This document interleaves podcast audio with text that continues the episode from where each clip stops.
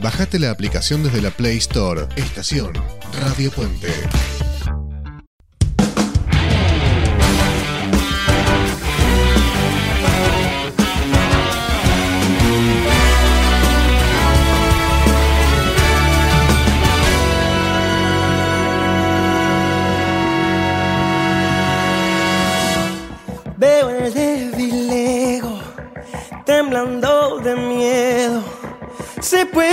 Escuchar cuando el silencio no puede parar. Fui tu experimento como un vil trapecio.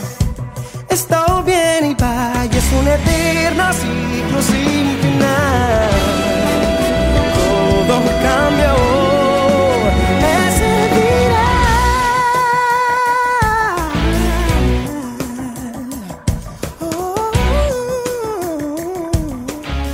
Muy buenas tardes, bienvenidos a Italiatinos, el programa de radio para la comunidad latina en Italia y en Europa. Tenemos un programa realmente encantador, lleno de sorpresas, y bueno, sorpresas y encantadoras son las personas que tengo siempre delante. Elin, ¿cómo estás? Muy buenas tardes. ¿Qué tal? Buenas tardes, Carlos. Buenas tardes a todo el equipo. Buenas tardes a los oyentes. La verdad que maravillosamente bien, porque es la época del año que me gusta. Llegó el calor, así que bueno, disfrutándolo aquí en Torino, que no hay agua, pero no importa. Feliz igual. Hablando de calor, Sabi, ¿cómo estás el calor por San Benedetto? Acá está muy caluroso. Bueno, buenas tardes a todos primero, a Carlos, a Vicky, a Aileen y a toda la audiencia. Por acá mucho calor, muchísimo. Eh, a esta época del año, de una semana para la otra, se vino el, el verano a full sin escala, digamos, una cosa así, pero bueno, estamos disfrutando porque ya te puedes meter al mar, ya se disfruta mucho de la, de la playa, todas las actividades al aire libre. Y nos vamos del centro de Italia al norte, directamente a Bérgamo. Piki, ¿cómo están las cosas por aquellos lados? Después de una temporada que había llovido bastante, ahora se despejó, caluroso. Este primer momento del, del programa es cuando les pedimos que nos comenten alguna cosa especial, como cuando uno se reúne con amigos. Uy, ¿qué tal? ¿Cómo te fue en la semana? Sauri, contanos. Me contaron que estuvieron de visita por Roma. Sí, no de visita, sino de, eh, sí, un poco obligados, porque mis hijos han rendido el examen anual porque hacen instrucciones parentales, la escuela, y bueno, han rendido el examen anual en Roma, en Ostia, en la escuela de Ostia, y estuvimos por ahí un poco visitando Ostia nosotros, padres, mientras los niños hacían el examen toda la mañana, y bueno, después no dio mucho para seguir recorriendo Roma, ya la conocemos, queríamos ir de nuevo, pero los chicos estaban muy cansados en Roma, en San Benedetto hace calor, en Roma hacen fácil 10 grados más. Entonces era el mediodía y con los chicos cansados y todo decidimos volvernos.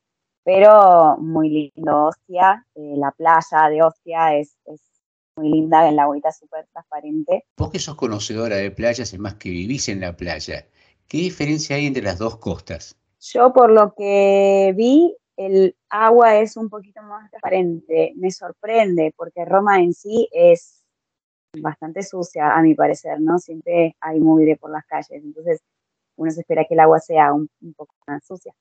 Y al contrario, es un poco más transparentita el agua.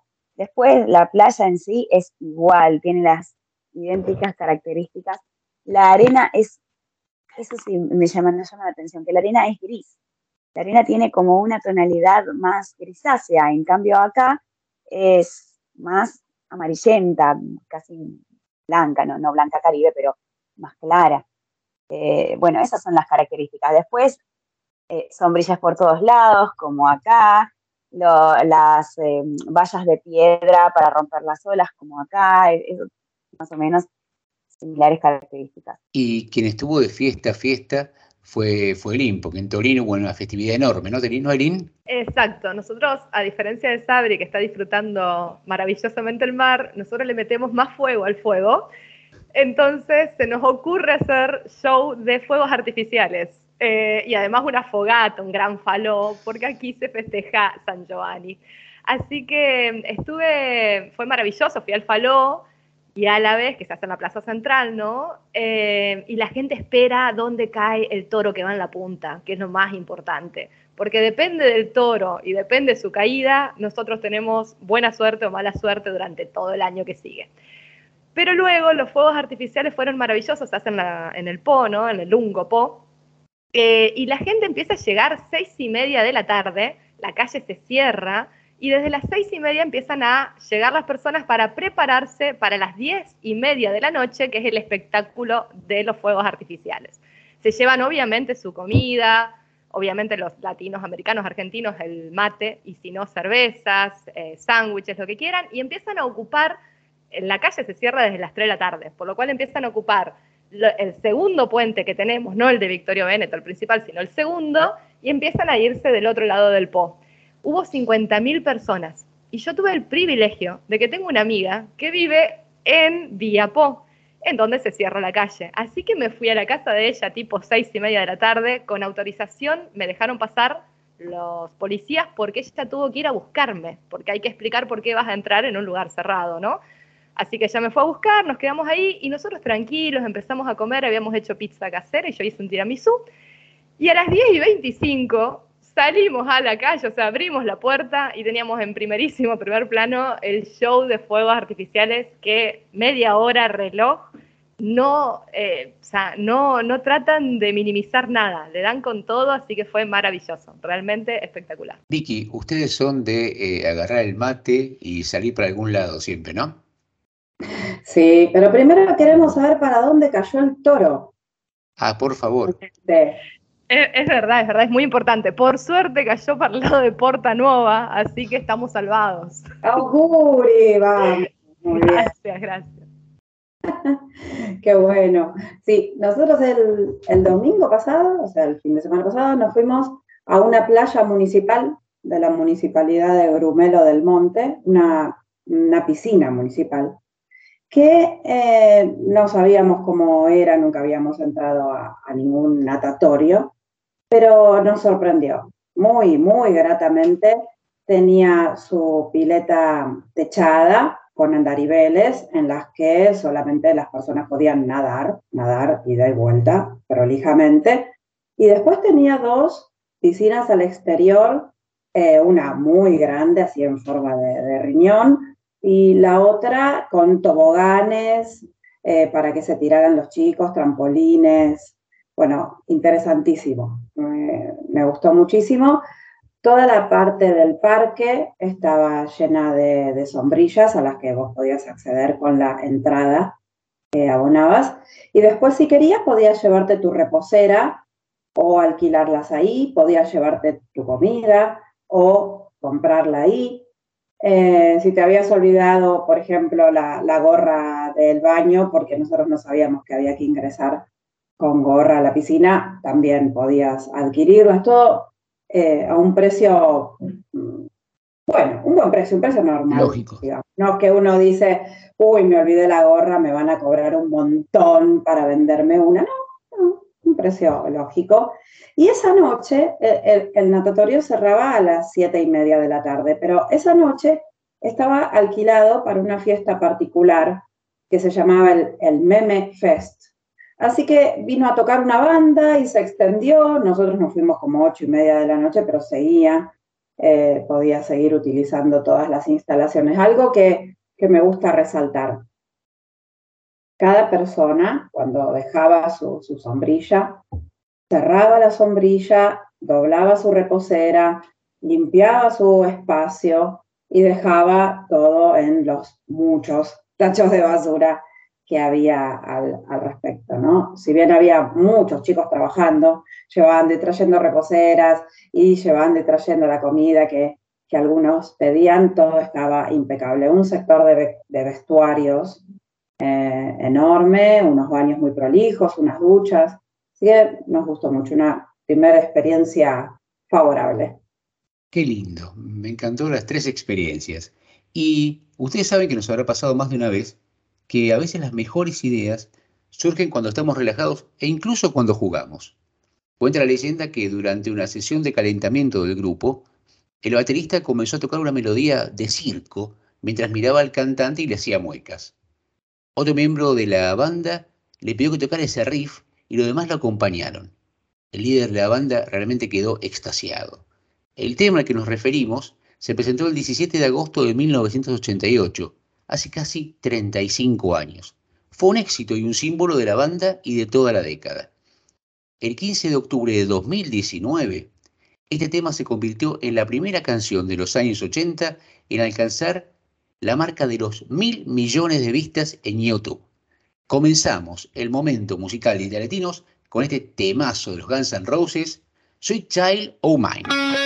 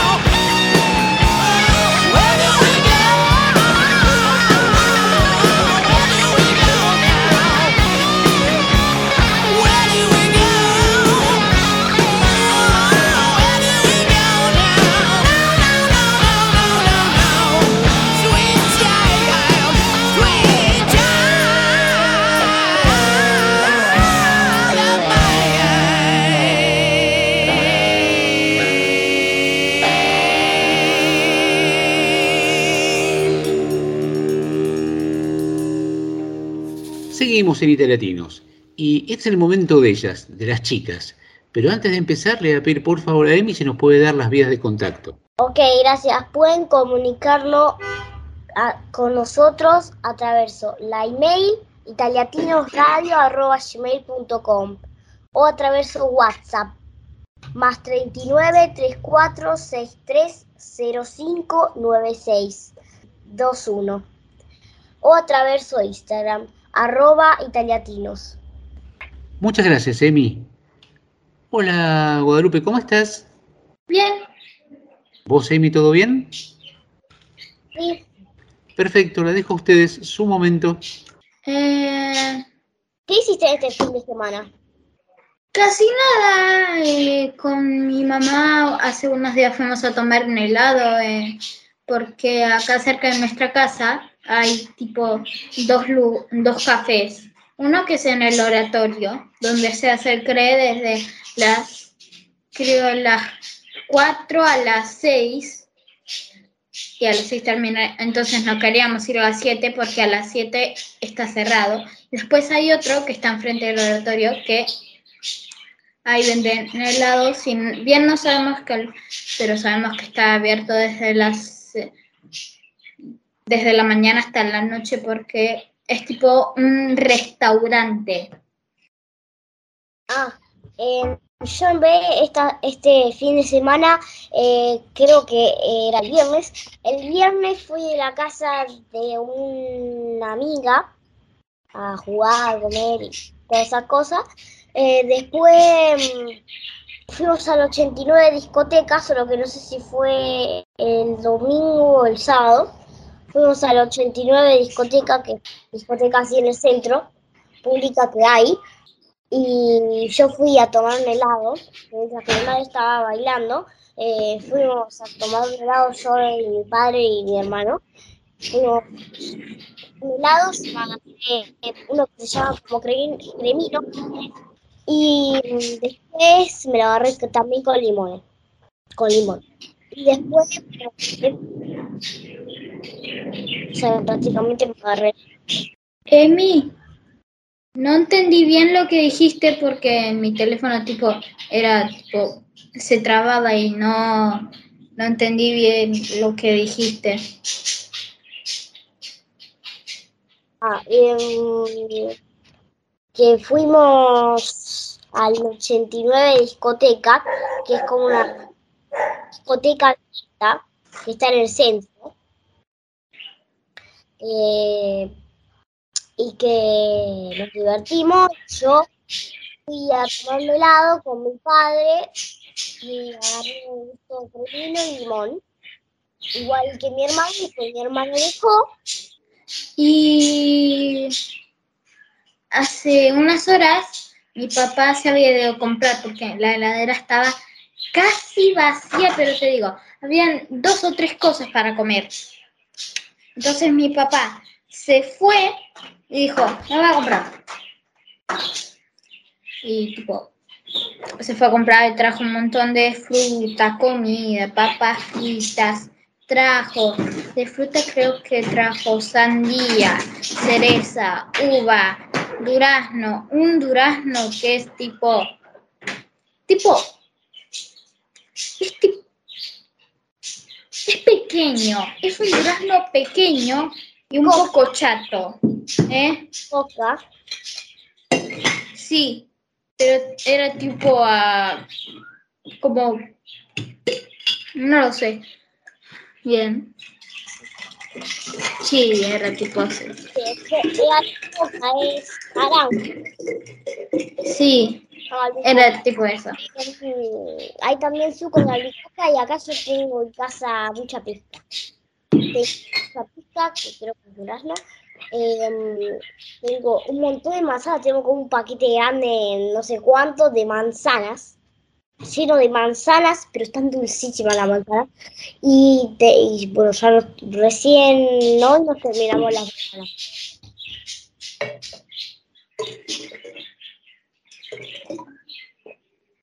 Y mm, ¿qué gustaría hacer el fin de semana? ¿Qué? ¿Qué te hacer los fines de semana? Originalmente me gusta hacer, lo que me gusta hacer en los fines de semana es ir a mi garage y hacer vestidos en mi muñeca, porque creo que vos no lo sabías, que a mí me gusta hacerle vestidos a mis muñecas, que tengo tres. Uno es un chico y las otras dos son chicas. Una es un, la más alta es una Barbie, pero no, es, es tipo una Barbie rara porque es tipo muy vieja, pero digo muy vieja que es muy vieja, que las piernas no se mueven ni para adelante ni para atrás. No es para nada articular, lo único que se mueve son los brazos. Claro, por- porque... Y una amiga mía, antes de que me vaya de Argentina, vino a mi casa y me... Va una amiga mía, una amiga de la familia. Porque de chiquitos, cuando nuestros padres eh, teníamos una vecina que nos caía muy bien, que nos cuidaba. Entonces, ella venía a casa cuando, porque mi papá daba clases de taekwondo desde la mañana hasta la noche. Y llega y era y llegaba muy noche. Y mi mamá ya saben que usted eh, mi, hacía el curso de milagros. Entonces no podía venir a casa a cuidarnos. Entonces nosotros tenemos a una vecina que nos caía muy bien. Lamentablemente a mí no me cuidó pero la conocí. Y la verdad mm, me caía y después su, después su hija me trajo la muñeca y antes de irme me ven con la muñeca. Ah, em, yo acá algunas veces, tipo, más o menos cuando estoy aburrida, em, agarro el celular y tengo como una especie de aplicación. De aplicación que puedes poner tus muñecas ¿Eh? la pose y el fondo y no sé, la ropa y la cara y los cabellos, y, no sé, todos los accesorios posibles que quieras. Y, mm, y después yo hago como toda una edición que hago muchas poses, tipo una pose parada, después una pose más o menos agachándose y después una pose sentada. Después yo la unisco todas y es una pose que se está agachando. Y entonces, bueno, entonces como que mm, hago algunos vídeos con, con un coso de edición, una aplicación de edición, esa aplicación y una aplicación de, de registrar el, el teléfono. Así que mm, Lo que pasa es que yo no puedo usar mi teléfono. Lamentablemente se me partió a la mitad mi teléfono. A la mitad. ¿Cómo? La pantalla se pegó de la parte de atrás. Y vos dirás, ¿cómo es que pasó que se te partió a la mitad? Lo que pasa es que yo y mi hermana nos estábamos peleando. Y mi hermano también. Y tipo, yo estaba trepada a la cama, mi hermana estaba en la, en la cama de mi hermano y mi hermano, no sé dónde estaba porque eh, eso es lo único que me acuerdo, y ella me preguntó, ¿te parto el teléfono? Y yo le dije, a ver, porque yo pensaba, no lo va a partir. Y lo lanzó al piso más fuerte y se partió a la mitad. Y de ahí en adelante, hasta hoy, no tengo teléfono ni tengo la tele. Y después me preguntan, ¿por qué no nos dejas ver la tele, querido? Ustedes tienen teléfono y pueden verlo incluso en la noche. Yo puedo verlo a la mañana, a la tarde y unas horas más. ¿Por qué lo habrá hecho? Igual, nunca, nunca, nunca es una enseñanza que nunca hay que enojarse mucho. Hay siempre que estar felices. No hay nunca que estar enojados. Va, podés estar enojado si es algo útil. No, no tanto, porque, porque en realidad, si vos sonreís casi siempre, eh, te haces. ¿Sabías que sonreír te hace bien al sistema inmunitario? Toma, Pau. Un momento que me tengo que ordenar los pelos porque... mm. ¿Y a vos cómo te va? ¿Hace mucho calor allá? estoy chocha acá en casa, eh, hace un, como a las 4, eh, hace como, no sé, dos horas, no sé.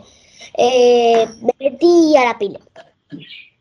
Porque tengo una, una pila eh, confiable, acá en casa. Inflable, acá en casa. Y bueno, me metí con mi hermano, solo que después de unos 30 minutos salí. Porque no quería más estar ahí. Y después le hice ver un vídeo a mi hermano que edité y después, bueno, edité otro vídeo más. Que me salió la grande. Nada más, no sé, ahora estoy haciendo la radio. Y estoy bien. La verdad que en el domingo me recuerdo que no fui a ninguna parte. Creo que era el sábado que, voy a- que fui a, la- a discoteca 89. Discoteca 89, año 89. Eh, porque la verdad que, mm, que después estuve desde las 9 de la mañana hasta las 4 editando un video. Y me tardó un montón y aparte es un video que, un video que dura 5 minutos. Aparte creo que, mm, que voy a comenzar editora de vídeos porque mm, como que yo quería cocinar, pero mm, pero no, no, no sé. No hay mucho Puedes, hac- de cocinar. puedes hacer así. Con la aplicación que lo editas, puedes hacer videos de vos cocinando. Qué buena idea. Eh, pero yo no soy muy buena en cocinar. Igual no sé si. Sí.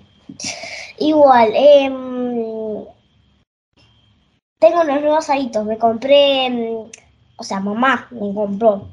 Eh, tres pares de aritos.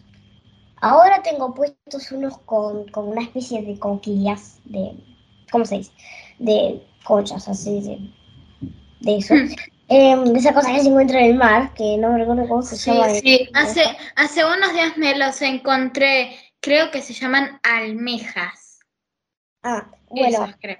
Con eso, con un poco como de perlas fintas, porque en realidad yo tengo un collar que tiene una perla verdadera de Brasil y no se parece para nada. Aparte, son mucho más grandes, pero chiquitas. ¿De verdad la perla? tipo de dos metros, pero ni de un centímetro. O sea, sí, de verdad. em, la tengo ahora endosando en el cuello. Y después, bueno, mm, tengo también en los dos pares, tengo uno que tiene directamente una perla falsa. Yo digo que es falsa, creo que es falsa, no sé. Y como una especie de cositos multicolor que, que son bellos, bellísimos. Me encantan.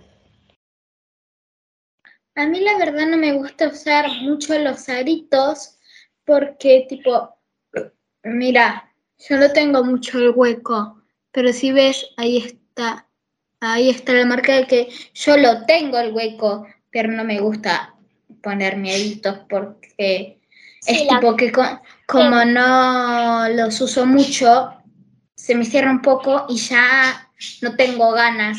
Pero- y con este calor se me calienta el metal y no, gracias. No, pero los míos son así. Lisito, livianito, no son así de metal puro, porque si no, obviamente. Em, y bueno, como que a mí sí me gusta usar los aritos, pero primero yo no los estaba usando. Solo que mi madre después me compró un, par, tres pares, en en un cosito eh, cartón, porque se me había perdido un par que estaba bellísimo. Bueno, después seguramente estará acá en la casa, lo reencontraré. Y, mm, y bueno, después mi madre decía que se me van a cerrar el, el forito, se me va a cerrar, y entonces no voy a, no voy a más poderme usar los aritos. La cosa es que hay un modo para rehacértelo, pero te va a doler un montón. Es como que te, te un bu- En vez de te lo hacen de chiquitito, eso. Y obviamente de chiquito, vos recién naciste y te enteré, no sé, la oreja con un pedazo de papel, así. Lo buscas muy fácilmente y no te hace mal, pero ahora de grande que ya te creció todo, es como que te, te, te, te infilzan, no sé, un, un tornillo, algo, te hace vuelta el buco, pero ah, mal, no, no quiero vivir esa experiencia yo. Vos, ya, vos, vos te, te quedaste bien tipo... mm, No, lo que pasa es que un día en la escuela yo tenía aritos puestos y yo venía ese día que porque mi oreja esta, de acá a la izquierda, tenía mucha cascarita y yo tipo me la sacaba. Y en un momento de la clase me comenzó a sangrar la oreja. Me comenzó a sangrar la oreja porque literalmente el metal me hacía mal a la oreja.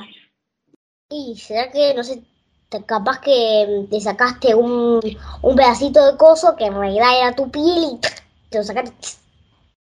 No, era cascarita, porque yo en parte me fijaba si era cascarita o, era otra cosa. Entonces, no, porque aparte en ese momento yo no me estaba sacando el coso, yo estaba estudiando. Y de la nada me toca la oreja para ver, porque ya me empezaba un poco a arder, entonces me toca la oreja, veo que sale sangre. Le voy a la maestra y le digo, maestra, me sale sangre de la oreja, ¿qué tal? Le paso. Después Chicas, llamaron, Les agradezco muchísimo por esta sinceridad, por estas cosas que nos cuentan, que a nadie se les ocurre que ustedes no pueden contar, pero ustedes nos lo cuentan igual. Y les agradezco muchísimo, muchísimo. Hoy hablamos de videos, de aritos, hablamos de bailar, de millones de cosas. Como siempre les agradezco mucho. Y justamente hoy estaba hablando Emi de una perla que tiene de Brasil. Y para cerrar este bloque vamos a poner un tema, una versión de Heal the World, de eh, Rafa Gómez y unas amigas junto a un coro de niños brasileros en portugués. Y espero que a todos nos guste. Aldo, por favor, si lo podés poner para cerrar este bloque. Muchas gracias.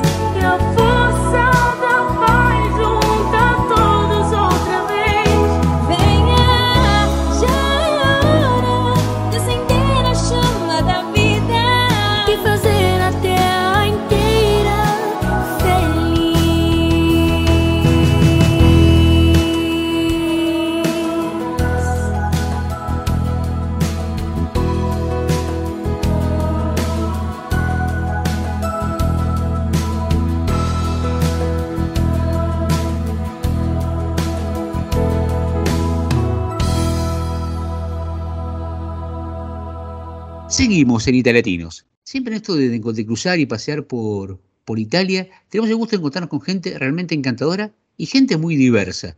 Como aquí se dice en Italia, lo distinto. Eso es muy lindo.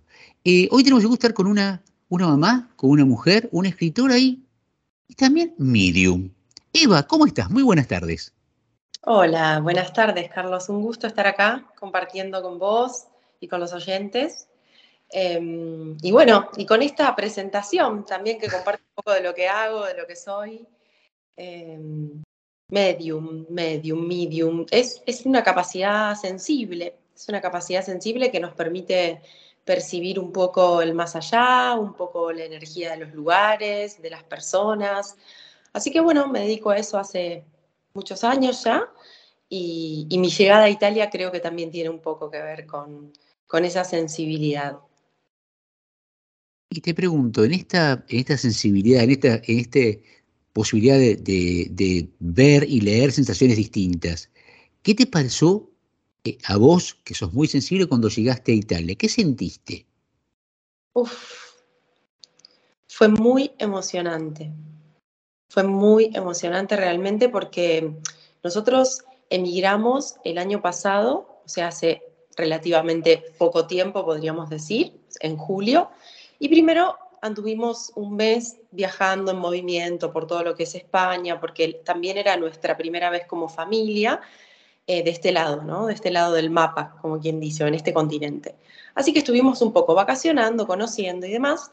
Entonces vinimos a Italia recién en agosto, ya habiendo andado un camino por todo lo que es el continente europeo, poco, pero bueno.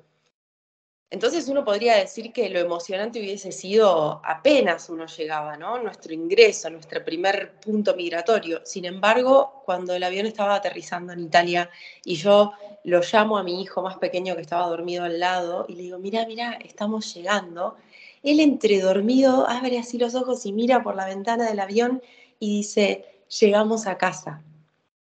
Para mí, esa expresión que él nunca había utilizado, que, que nosotros no la estábamos ni siquiera, o sea, no se decía eso sobre Italia, solo decíamos, bueno, vamos a Italia, sí, sabe, sí él sabe, tiene conocimiento de sus ancestros, de mis abuelos y demás, pero bueno, fue emocionante. Y él sintió eso. Cuando él lo dijo, ¿vos sentiste, oye, a mí me pasa lo mismo o cómo lo sentiste? Sí, sentí algo parecido y más lo empecé como a confirmar y a registrar cuando empecé a andar por las calles, a ver a las personas, a escuchar el idioma. Eh, realmente para mí eh, estar acá hoy, además de que me gusta Italia, me gusta Torino, que es la ciudad en donde estoy, me pasa que siento algo muy familiar. O sea, mi, descendencia es, o sea, todos mis abuelos eran italianos y, tengo información de cada uno de ellos venían de la Toscana, de Benevento, de Roma, de Pavia, acá cerca. Entonces, es para mí como un viaje un poco en el que estoy trazando un camino inverso al que ellos hicieron, ¿no? Ellos emigraron a Argentina con toda una, una memoria de exilio, ¿no? De, de dolor, de guerra, de, necesidad, de lo que fuese, incluso de aventura, porque yo creo que no todos se han movido de sus tierras, o sea, siento que, que la humanidad es nómade desde siempre y que muchos habrán tenido que irse en esos tiempos por dificultad, pero tal vez muchos también se iban por aventurarse, ¿no? Por descubrir nuevas fronteras. Entonces, creo que todo eso un poco está activo en este viaje que estamos haciendo familiarmente y que en mí lo siento desde ese lugar. Digo, qué emocionante escuchar hablar el italiano y recordar a mis abuelos cantar en italiano, a mi mamá, incluso a mí, de chiquita, porque cuando viajábamos cantábamos en italiano, o, o, todo lo que está adquirido de esta cultura y que como argentinos en su mayoría está como muy instaurado, que no, que no se sabe muchas cosas que vienen de Italia y que realmente son la herencia de todo ese, ese movimiento migratorio que hubo en ese momento, que bueno, hablamos de más de 4 millones de italianos. Justamente vos me comentabas que a nivel papeles tenés toda la familia que está en Italia. Pero después introdujiste un dato más, que aparte de los papeles que son ciertos y reales, en tu familia se recreaban canciones, costumbres, eh, eran de, de, la raviolada, del encontrárselo los, domingos, toda esa cosa tan propia de, del italiano. ¿Lo vivías de chiquita? Sí, muchísimo. Mis abuelas con las mantillas, mis tías también, los ravioles, la pasta. Yo fui una, o sea, me crié con la pasta en casa como algo eh, tradicional y natural. Tanto que no, no, no, soy una argentina que te va a decir que se crió con el asado. En casa no funcionaba así. En casa funcionaba también un sistema más matriarcal, tengo que reconocerlo, pero bueno, por, por cuestiones de la vida también. Y, y sí, muchas costumbres. También eh, lo bravo de, los caracteres. O sea, tengo la anécdota de que uno de mis abuelos estaba peleado, pero a nivel a muerte con su suegra, ¿no? Y, y, la, la, pelea o la, la disputa empezaba porque venían de lugares distintos, de regiones distintas. Entonces mi mamá siempre que se acuerda de su abuela dice, yo me acuerdo que ella decía napolitano porco, como quejándose de, ¿no? Eso me parece que también está mucho en las memorias de, de los italianos. Eh, ¿Pudiste mamar el italiano de chiquita? No, no, no como una lengua, o sea, lo he escuchado, pero no se hablaba, por lo menos mis padres y demás, no lo hablaban como, como podría haber sido para que yo lo aprenda. No, no, solo en canciones. Canciones, en, en, dichos, en estas cosas más eh, pequeñas, ¿no? Qué sé yo, mancha, mancha, que fa bene, como cosas así más, ¿no? De, de refranes, no, no toda una, una, discursiva. Me animo en este, en este nivel de charla tan lindo que tenemos a pedirte un favor. 10 segundos 15 segundos. Una de esas canciones que las tenés guardada y que, y que te recuerda, ¿cómo sería? Y mi, mi tía tocaba el acordeón. Entonces nos sentábamos ahí en su casa y ella se ponía con el piano porque era muy artista, y, y, había una que era... Creo que decía, porque no es un kill, porque no es un kill. y, y ellos lo cantaban a la tarde, después de comer, era como un momento de reunión familiar. Sí, sí. Y te quiero preguntar, porque algunas veces cuando hablamos con, con papás o con mamás que, que han venido en familia, nos cuenta que eh, la forma de, de, hacerse uno con, con, la ciudad y con el entorno es distinta en los chicos que en los grandes. ¿Cómo viste la inserción de ellos y de ustedes dentro de la comunidad de Torino? Absolutamente lo veo así, muy diferente. Y, también diferente en base a los chicos. O sea, yo tengo dos hijos, uno tiene 19, que es el, mazo, el mayor, que se llama Fausto, y el segundo es Camilo, que tiene 12. Y para Camilo fue mucho más dinámico, que es este, este mismo que al llegar ex, expresó eso, pero en un nivel que cuando he ido a las reuniones de la escuela, los docentes me decían, pero bravo, bravo con, con la lingua, él parla el italiano, amigos italianos, se hizo, bueno, yo creo que también por, su edad, por la plasticidad que tiene de, de aprender, ¿no? Como por el tiempo también que lleva en el aprendizaje estar en una escuela, formándose, ¿no? O sea, contemos con que de la semana él tiene diariamente seis o siete horas de escuela, entonces eso, quieras o no, te, te empapás en la cultura muchísimo más. Y el mayor también estuvo un tiempo haciendo el liceo, o sea, y después dijo, che, yo hasta acá no siento que, quiera continuar, y bueno, yo lo respeto muchísimo. Y él también aprendió el italiano, pero también es otra edad, es otro tránsito. Hizo amigos, pero no son como los amigos de Argentina. Pero bueno, no quita de que en, las charlas en las que hemos tenido, porque claramente que cuando uno tiene hijos adolescentes y migra, tiene que estar atento, siempre como padres y como madres, pero en un proceso de cambio tan grande como una migración, dejar atrás el país de origen, los amigos, la familia, todo lo conocido, hay que estar atentos a ese proceso. Yo trato de mi parte de ser permisiva en el aspecto de comprender que es un proceso, que hay un tiempo en el que pueden sentir una cosa, que hay un tiempo en el que pueden sentir otra, porque también lo identifico en mí, lo identifico en mi marido, ¿no? Hay momentos en los que uno apenas llega, bueno, todo bien, después sentís, che, no sé si todo bien, ¿no? Como se pasa por ese ciclo de duda, de conexión, de desconexión. Entonces, este hijo más grande en un momento como conversando le digo, bueno, pero digo, ¿te gusta estar acá? ¿Elegís estar acá? Sí, sí, sí, yo acá estoy bárbaro, yo no quiero volver, ¿no? Como, entonces, más allá de la distancia en la que los chicos se muestran o, viven sus realidades adap- adaptativas, los dos eligen estar acá y lo disfrutan mucho. Sí, sí. Es conocida Torino por ser una ciudad donde la comunidad argentina es muy fuerte. Eh, ¿Has tenido oportunidad de encontrarte con argentinos? ¿Formás parte de algún grupo de WhatsApp? ¿Tenés vecinos o amigos argentinos, familias argentinas? Sí, apenas llegamos, eh, estuvimos viviendo un tiempo en un departamento, en un edificio, y ahí nos hicimos amigos argentinos, que eran nuestros vecinos, y, y bueno, se hizo un lindo grupo, porque eran una pareja, después llegó otra pareja, después llegó otra... Y bueno, y ahí hicimos un grupito de WhatsApp entre nosotros y compartimos un poco lo cotidiano, algunos momentos, las fiestas, lindo, lindo. Pero no soy de, mm, de estar mucho así como tal vez en, en todos los grupos, no, no. Soy más un poquito ermitaña, pero también me hice una amiga italiana, he conocido otras argentinas, argentinas que ya conocía de antes que estaban acá.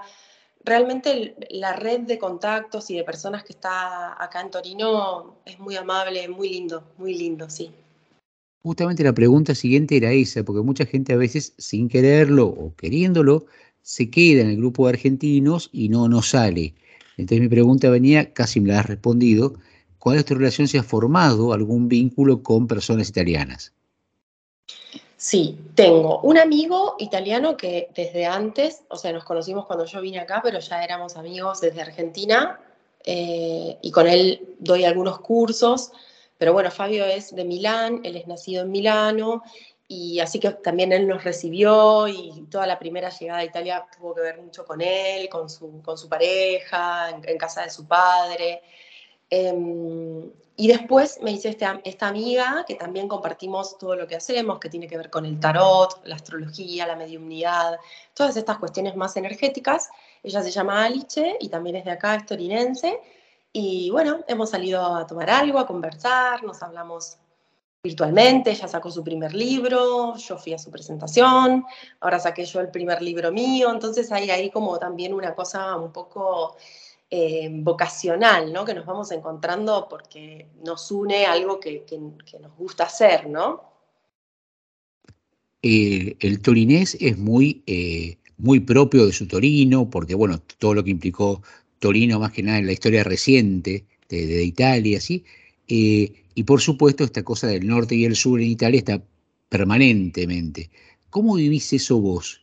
Esta diferencia, esta, esta identidad propia del torinés que como que Italia le debe todo. Hmm. Mira, me, me, sorprende porque cuando yo apenas llegué y estaba en Milano, en Milano y he dado algunas charlas y las, las personas de Milano me decían que, que, si a mí me gustaba Torino. Y un poco me lo decían como, ¿no? Con esta energía como, no, sé si la palabra es despectiva, pero esto, notando esa, esas como polaridades, no sé. Fricciones. Es, eso mismo.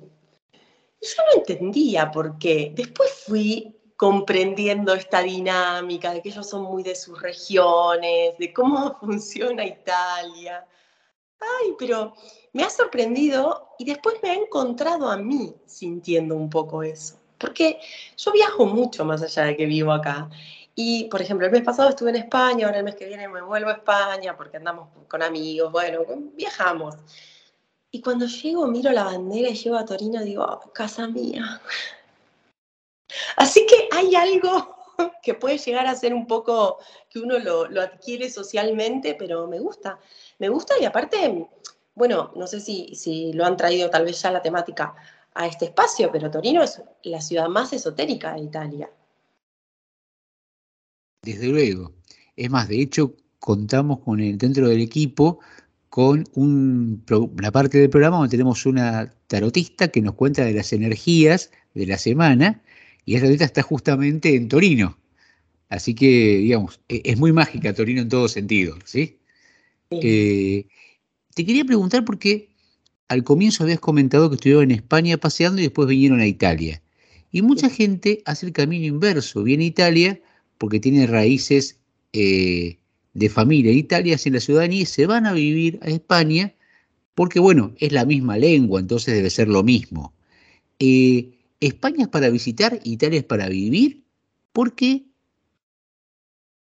A mí me gusta Italia para vivir y España para visitar. Me gusta la solidez italiana, la cierta sobriedad también, por lo menos en el norte, no conozco el sur de Italia, pero por lo menos en Torino, ¿no? Esta sobriedad, esta, esta cuestión más formal. Es algo que digo que cuando ya subo al avión y estoy rodeada de italianos, le digo siempre a mi esposo, él me dice, a mí me pasa lo mismo. Esto de, del prego, del grazie, de, de la cordialidad, hay algo como que siento que se mantiene eh, Italia o que, o que busca mantener ciertos valores en el tiempo. No digo que esté estática, porque claramente que no, todo está en movimiento, pero por lo menos su cultura tiene esa tendencia, incluso las construcciones, uno mira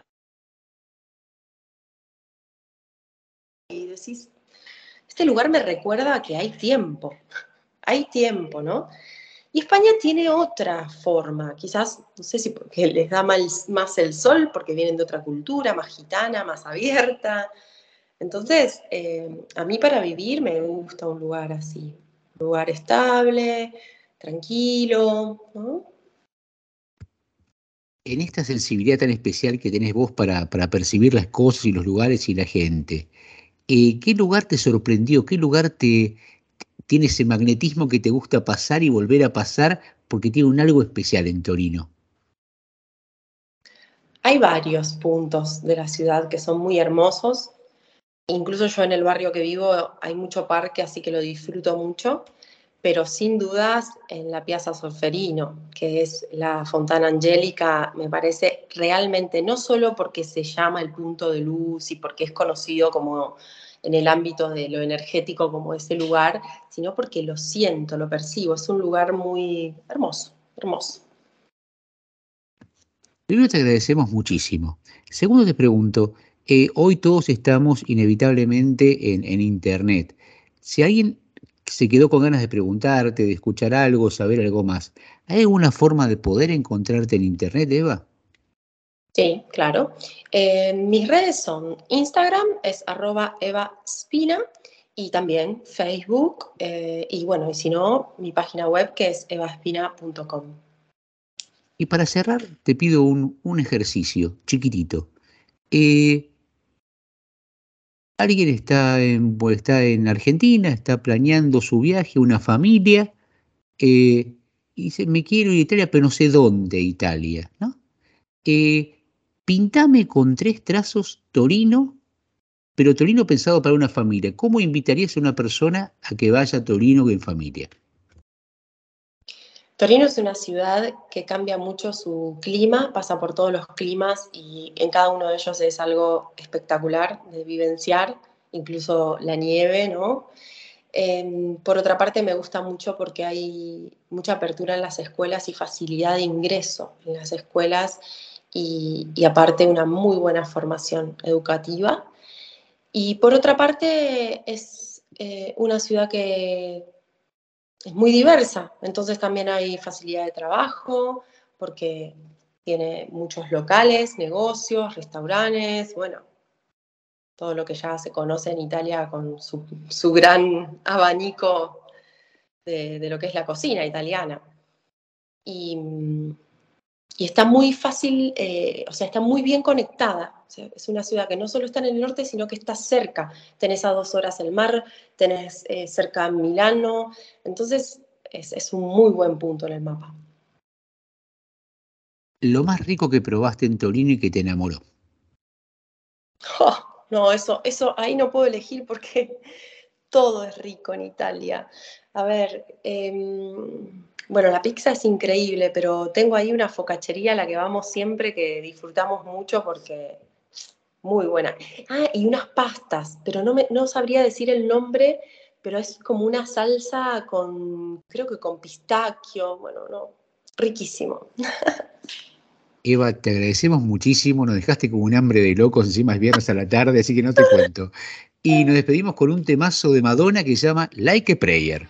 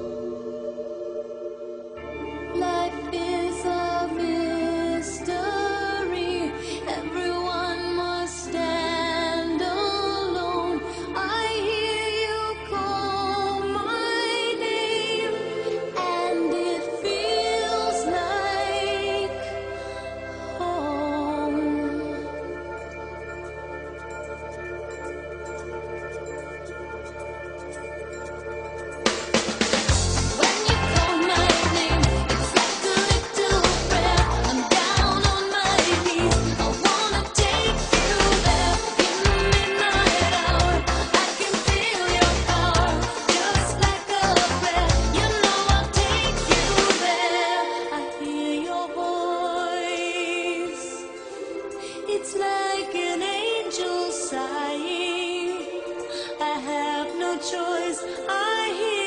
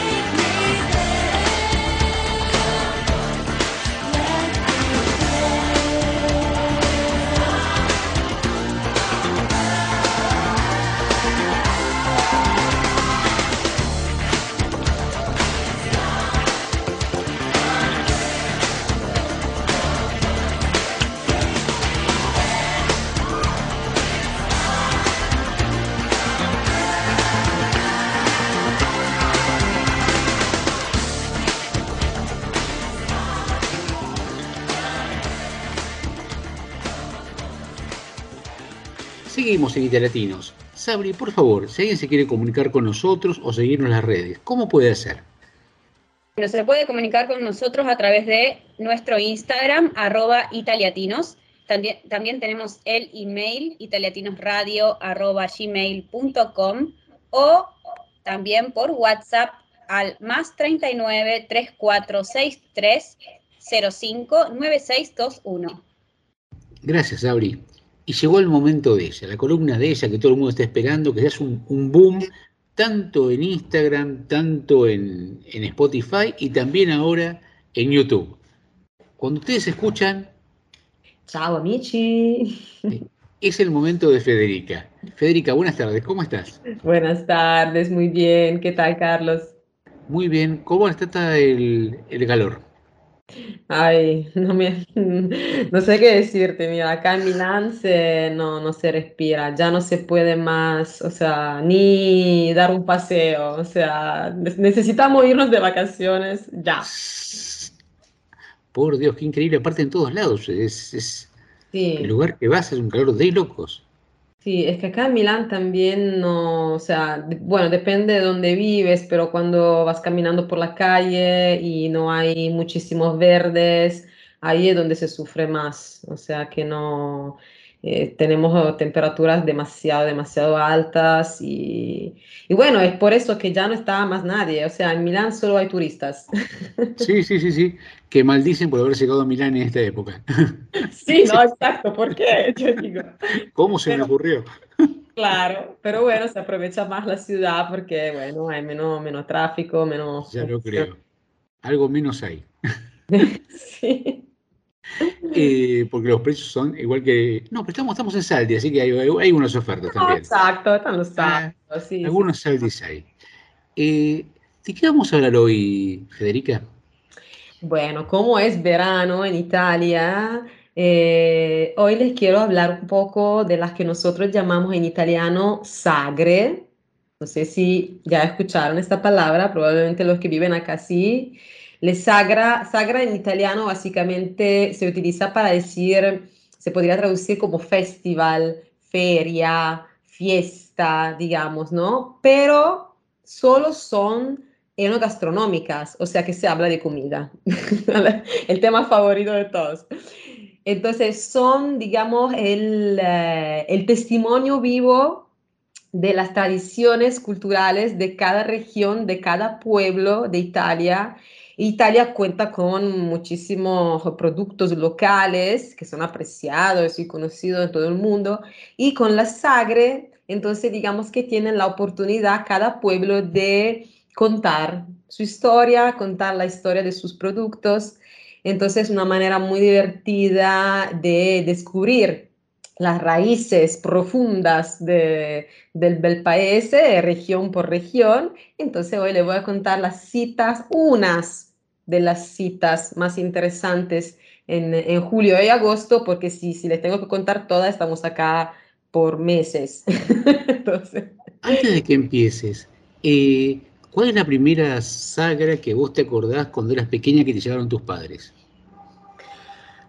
Mm, bueno, en realidad las que siempre eh, se hacía en el pueblo donde viven mis padres, que en la provincia de Milán, no era una sagra específica sobre un producto local, porque ahí no hay nada de particularmente, eh, digamos, de algo de particular, pero es una sagra para celebrar eh, en general el verano. Y entonces ahí se ponen mesas, se ponen sillas en la plaza del país, hay música en vivo y hay comida, pero comida digamos normal, nada súper particular.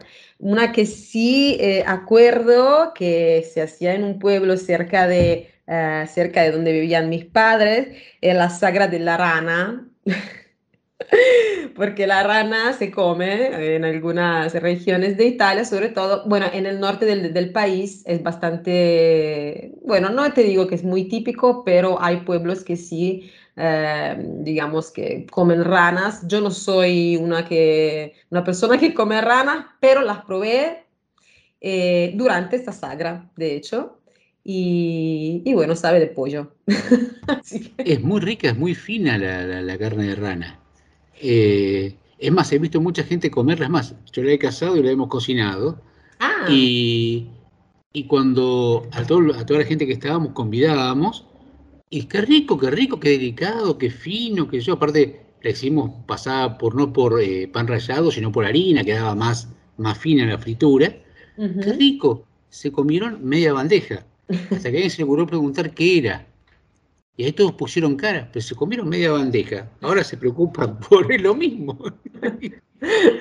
Es muy rica, muy rica. Sí, ¿verdad? O sea, yo al final nunca más luego la- las compré o las cociné en mi vida, pero es algo que probé y que, bueno, me gustó. Así que, pero más allá de esto, bueno, hoy les voy a contar, porque como les dije, son muchas las sagres, entonces no les puedo contar todas, pero hice una lista, digamos, de las que creo que son, que merecen ser mencionadas. Hoy vamos a hablar del norte y del centro de Italia y el próximo viernes ya veremos también las del sur. Entonces, empezando con el norte de Italia, en la región Valle d'Aosta, eh, bueno, abre nuestro tour la fiesta de la fontina. La fontina es un queso eh, súper rico, yo lo amo. Eh, y aquí eh, en la ciudad de Hoyas, que es francés, porque en Valle d'Aosta, ya saben, limita con Francia, entonces muchas ciudades tienen nombres franceses. Hoyas, aquí del 13 al 15 de agosto se celebra la fiesta de la fontina. Y en septiembre, 25 de septiembre, siempre en Valle d'Aosta, pero en la ciudad de Chambord, eh, se, se cierra, se, se celebra la sagra del uva. Entonces, de la uva. De hecho, una curiosidad que no sé si saben es que en Valle d'Aosta, en esta región, se producen los vinos más altos de Europa porque van de 300 a 1200 metros de altitud. Y en particular en Chambord, en esta localidad, se produce un vino muy famoso, un vino moscato, se llama, que es bastante conocido también eh, se está mencionados en, en documentos del siglo XV. Entonces, imagínense, o sea, muy, muy, muy antigua esta tradición. Cambiamos de región, vamos a Piemonte. En Piemonte, en, la, en el pueblo que se llama Carmagnola, que está en la provincia de Torino, del 1 al 11 de septiembre se celebra la sagra del peperone. Para quien le gusta el pimiento, entonces pimentón, como lo llaman ustedes en Argentina, ¿no? Si no me equivoco. Entonces, la sagra del peperone aquí en Piemonte en septiembre. ¿No lo llaman el pobrón ellos al pimentón? ¿No lo, perdón? En dialecto piamontés no le dicen el pobrón. Ay, mira, lo sabes tú, yo no sé. No conozco el dialecto piemontés, me De falta hecho, hay un, dialecto. de hecho, hay un programa en, en Radio Antena 1 en Torino, Ajá. eh, enogastronómico todos los días de lunes a viernes, de 12 a 14, que se llama El Pobrón. Ah, mira vos, no sabía. No sabía, yo conozco un poco de siciliano y un poco de milanés, ya está. Eso, napolitano, por supuesto, mi marido, si no. El piemontés es un dialecto mm, muy complicado. Complimenti, Carlos, por esta palabra para, para contarnos cómo se dice en piemontés. Siempre en Piemonte, hablando de vino, tenemos la ciudad de Alba, que es bastante conocida, donde va a haber la fiesta del vino el, eh, del, del 18 al 25 de septiembre. Eh, Alba, no sé si saben, pero se encuentra cerca de Barolo, que también es un pueblo hermosísimo. Yo les recomiendo si están, si van a Piemonte, visitarlo porque es súper lindo.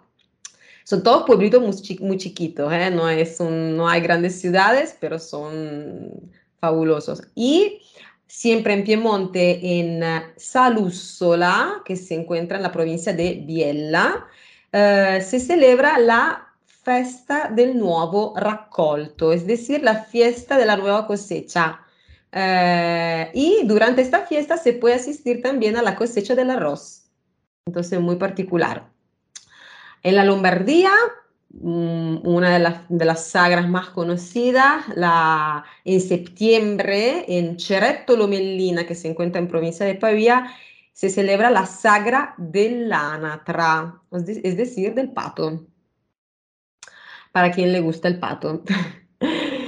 Luego, bajando a Emilia-Romagna, eh, hay una fiesta muy linda que se llama la fiesta, la festa dell'italiano es la fiesta della birra e della porchetta artigianale, es decir, la fiesta de la cerveza. Porchetta no se, mm, no se puede traducir, pero le explico qué es si no lo saben. Es un cerdo asado, básicamente eh, aromatizado con eh, diversas hierbas que pueden ser romero, ajo, hinojo, etc. Eh, la porchetta, además, no sé si saben que es un producto, es un plato típico de la cocina italiana que es tan, digamos, relevante que el ministro de Agricultura italiano lo ha denominado prodotto agroalimentare tradizionale, que significa que son to- o sea, lo- lo- así se llaman, productos agro- agroalimentarios tradicionales, aquellas excelencias italianas con una producción limitada, ligadas a un territorio y a su historia. La porchetta. Eso ya le dije, en Emilia-Romagna, en el pueblo que se llama Hospital Monacale, provincia de Ferrara. Por último, eh, en el- siempre quedando, digamos, en el norte, en Emilia-Romagna a Bellaria Igea Marina, que está en la provincia de Rimini, eh, se celebra eh, uno de los platos más famosos de la región, la, fie- la fiesta, la festa della Piadina, la Piadina romagnola del 9 al 11 de septiembre. No sé si la conocen, pero es básicamente un, como si fuera un burrito, digamos, así finitos, pero si no está, no es un roll, digamos, sino es eh, como si fuera una focaccia, ponle, una focaccia rellena, pero súper, súper finitas. La más típica romagnola, famosa que se tiene que probar, es con prosciutto crudo e squacquerone, es una palabra complicada, pero es un queso, que es un queso fresco, lo squacquerone, y rúcula también, arúgula. Entonces, crudo, squacquerone y rúcula es la, la piadina, sea, número uno de Italia y de Emilia Romagna, más que nada. Pasamos al centro de Italia, donde en Le Marche, donde está nuestra Sabri, hay una tradición histórica, que no sé si sabe, eh, que se llama em, la sagra del conillo in porchetta. Es decir, del conejo en, en porchetta, ¿no? Lo que le estaba diciendo del cerdo. Entonces, la versión más, más ligera de la porchetta, porque no tiene cerdo, tiene conejo y es un, un- como se dice en italiano, un piatto típico marchigiano, o sea, un plato típico de la región delle, delle Marche que se celebra del 5 al 7 de agosto en Serra San Quirico, que se encuentra en la provincia de Ancona. Eh, básicamente es preparado con conejo deshuesado y relleno de hinojo y salchicha, porque si no era demasiado ligero, ¿no? Entonces tenemos que ponerle algo. Esto es, eh, va a ser muy lindo también. Cambiando de región, Toscana, centro de Italia, ahí está en ah, eh, la ciudad que se llama Chiusi della Verna, bueno, provincia de Arezzo, la sagra del tartufo, o sea, la trufa. Eh, se celebra del 13 al 17 de agosto. Seguimos con el Lacio, la última región que vamos a ver hoy. En el Lacio se celebra la sagra, atención, la sagra de la patacca y de la passerina, que ahora le explico qué es. No es nada, no es una, una mala palabra, nada vulgar. Son eh, respectivamente una receta de tagliatelle, la patacca, es una receta de tagliatelle muy conocida en la, región del Lacio. eh, y un vino blanco. La passerina es un vino blanco seco muy, muy rico. Lo que es, digamos, curioso saber es que es un, es un plato de la tradición chochara. La chocharía es, para quien no lo sabe, no lo sabe una zona de Italia que en realidad no está, o sea, no, no, la, no se ve en, la, en, la, en el mapa, pero es el nombre con el que en el siglo XIX se llamaban algunos territorios entre el Lacio y la Campania. Y su nombre, Chocharía, que no tiene ninguna H, Chocharía, es, viene de choche, que eran los zapados de cuero de oveja que usaban los pastores en las épocas pasadas. Eh, entonces, Chocharía en realidad no está oficialmente en ningún mapa, eh, incluso muchos italianos todavía no saben bien qué es, pero lo que todos, todos sabemos es que hay una película muy, muy famosa e importante para Italia que se llama La Chochara, que es una película de 1960, así que no muy nueva, dirigida por Vittorio De Sica y protagonizada por Sofía Loren. Creo que todo el mundo conoce a Sofía Loren. Sofía Loren, en esta, por esta película, por su actuación, ganó el Oscar como mejor actriz protagonista. Entonces, si nunca vieron La Chochara, se la, se la recomiendo porque es un piezo de historia italiana. Eh, además, está ambientada en, durante la Segunda Guerra Mundial entonces, muy, muy importante y emocionante. Por último, si, siguiendo con la Sagre, tenemos siempre en el Lacio, en Amaseno se llama, Amaseno, provincia de Frosinone, la festa della búfala, la mozzarella di búfala riquísima. Eh, la van a hacer del 29 al 31 de julio.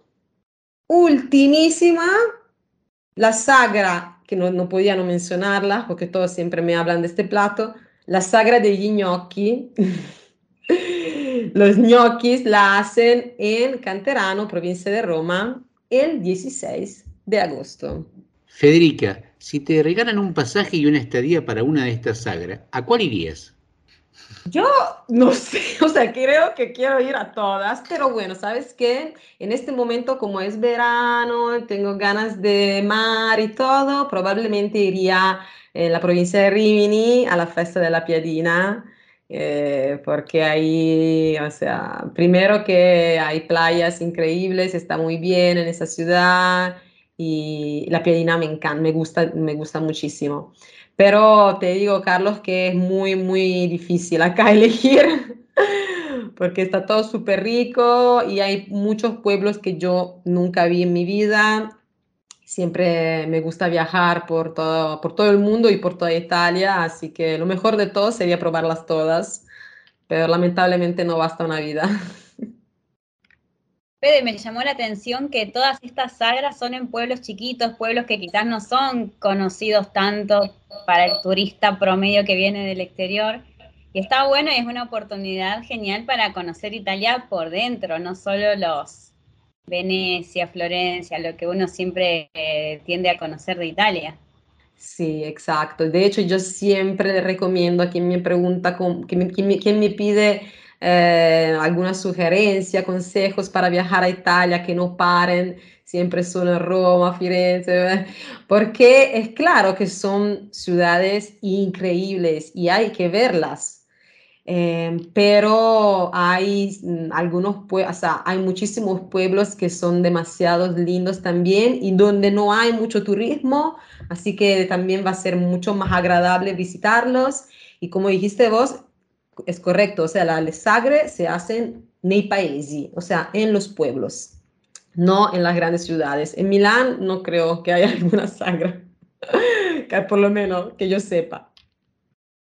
Qué, qué lindo que tengas esa, esas ganas de, de, conocer, de buscar, porque uno desde afuera lo ve y es inmenso Italia, es un mundo aparte, ¿no? Y yo siempre me repito que es el 0,5% del territorio mundial, ¿no? Y, y es inabarcable O sea, digo, ¿para qué, ¿para qué cruzar las fronteras si todo lo tengo acá? es increíble.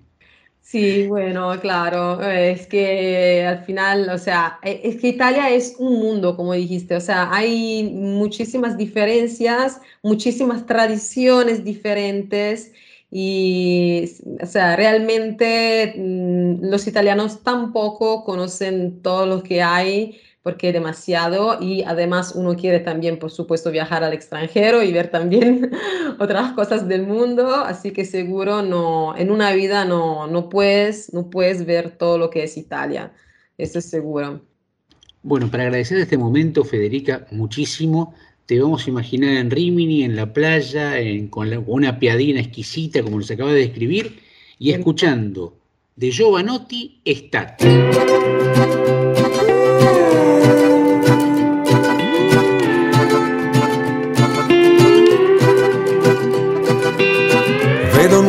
Viaggio che hanno la forma delle cose che cambiano.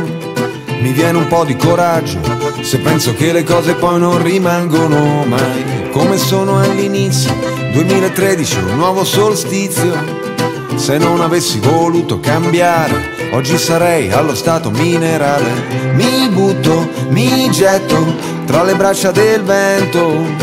Con le mani ci faccio una vela e tutti i sensi li sento più accesi, più vivi, come se fossi un'antenna sul tetto che riceve segnali da un mondo perfetto. Sento il mare dentro una conchiglia, estate, l'eternità è un battito di ciglia. Sento il mare dentro una conchiglia, estate, l'eternità è un battito di ciglia. Faccio file di files e poi le archivio nel disco per ripartire. Non li riaprirò mai.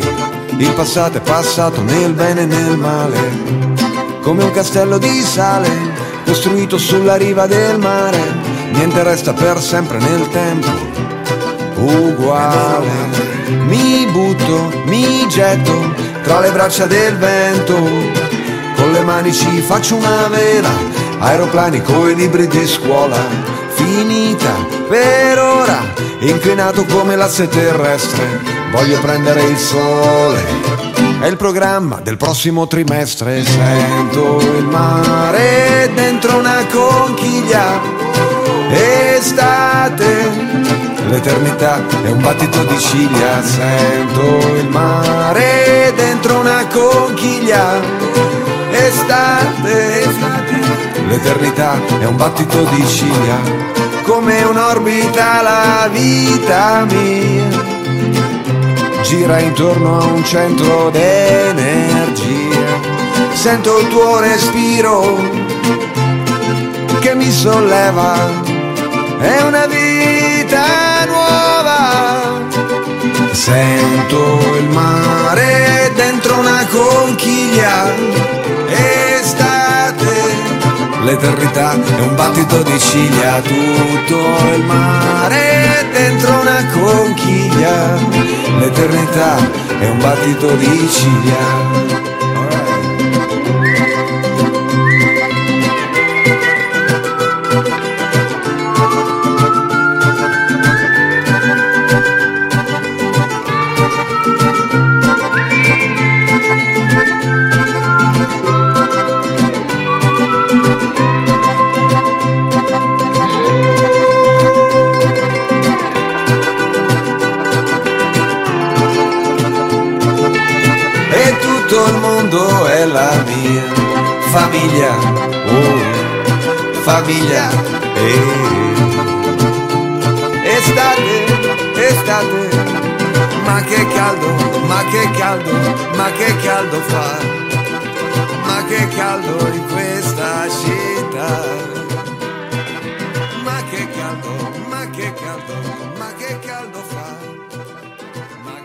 Seguimos en Italiatinos.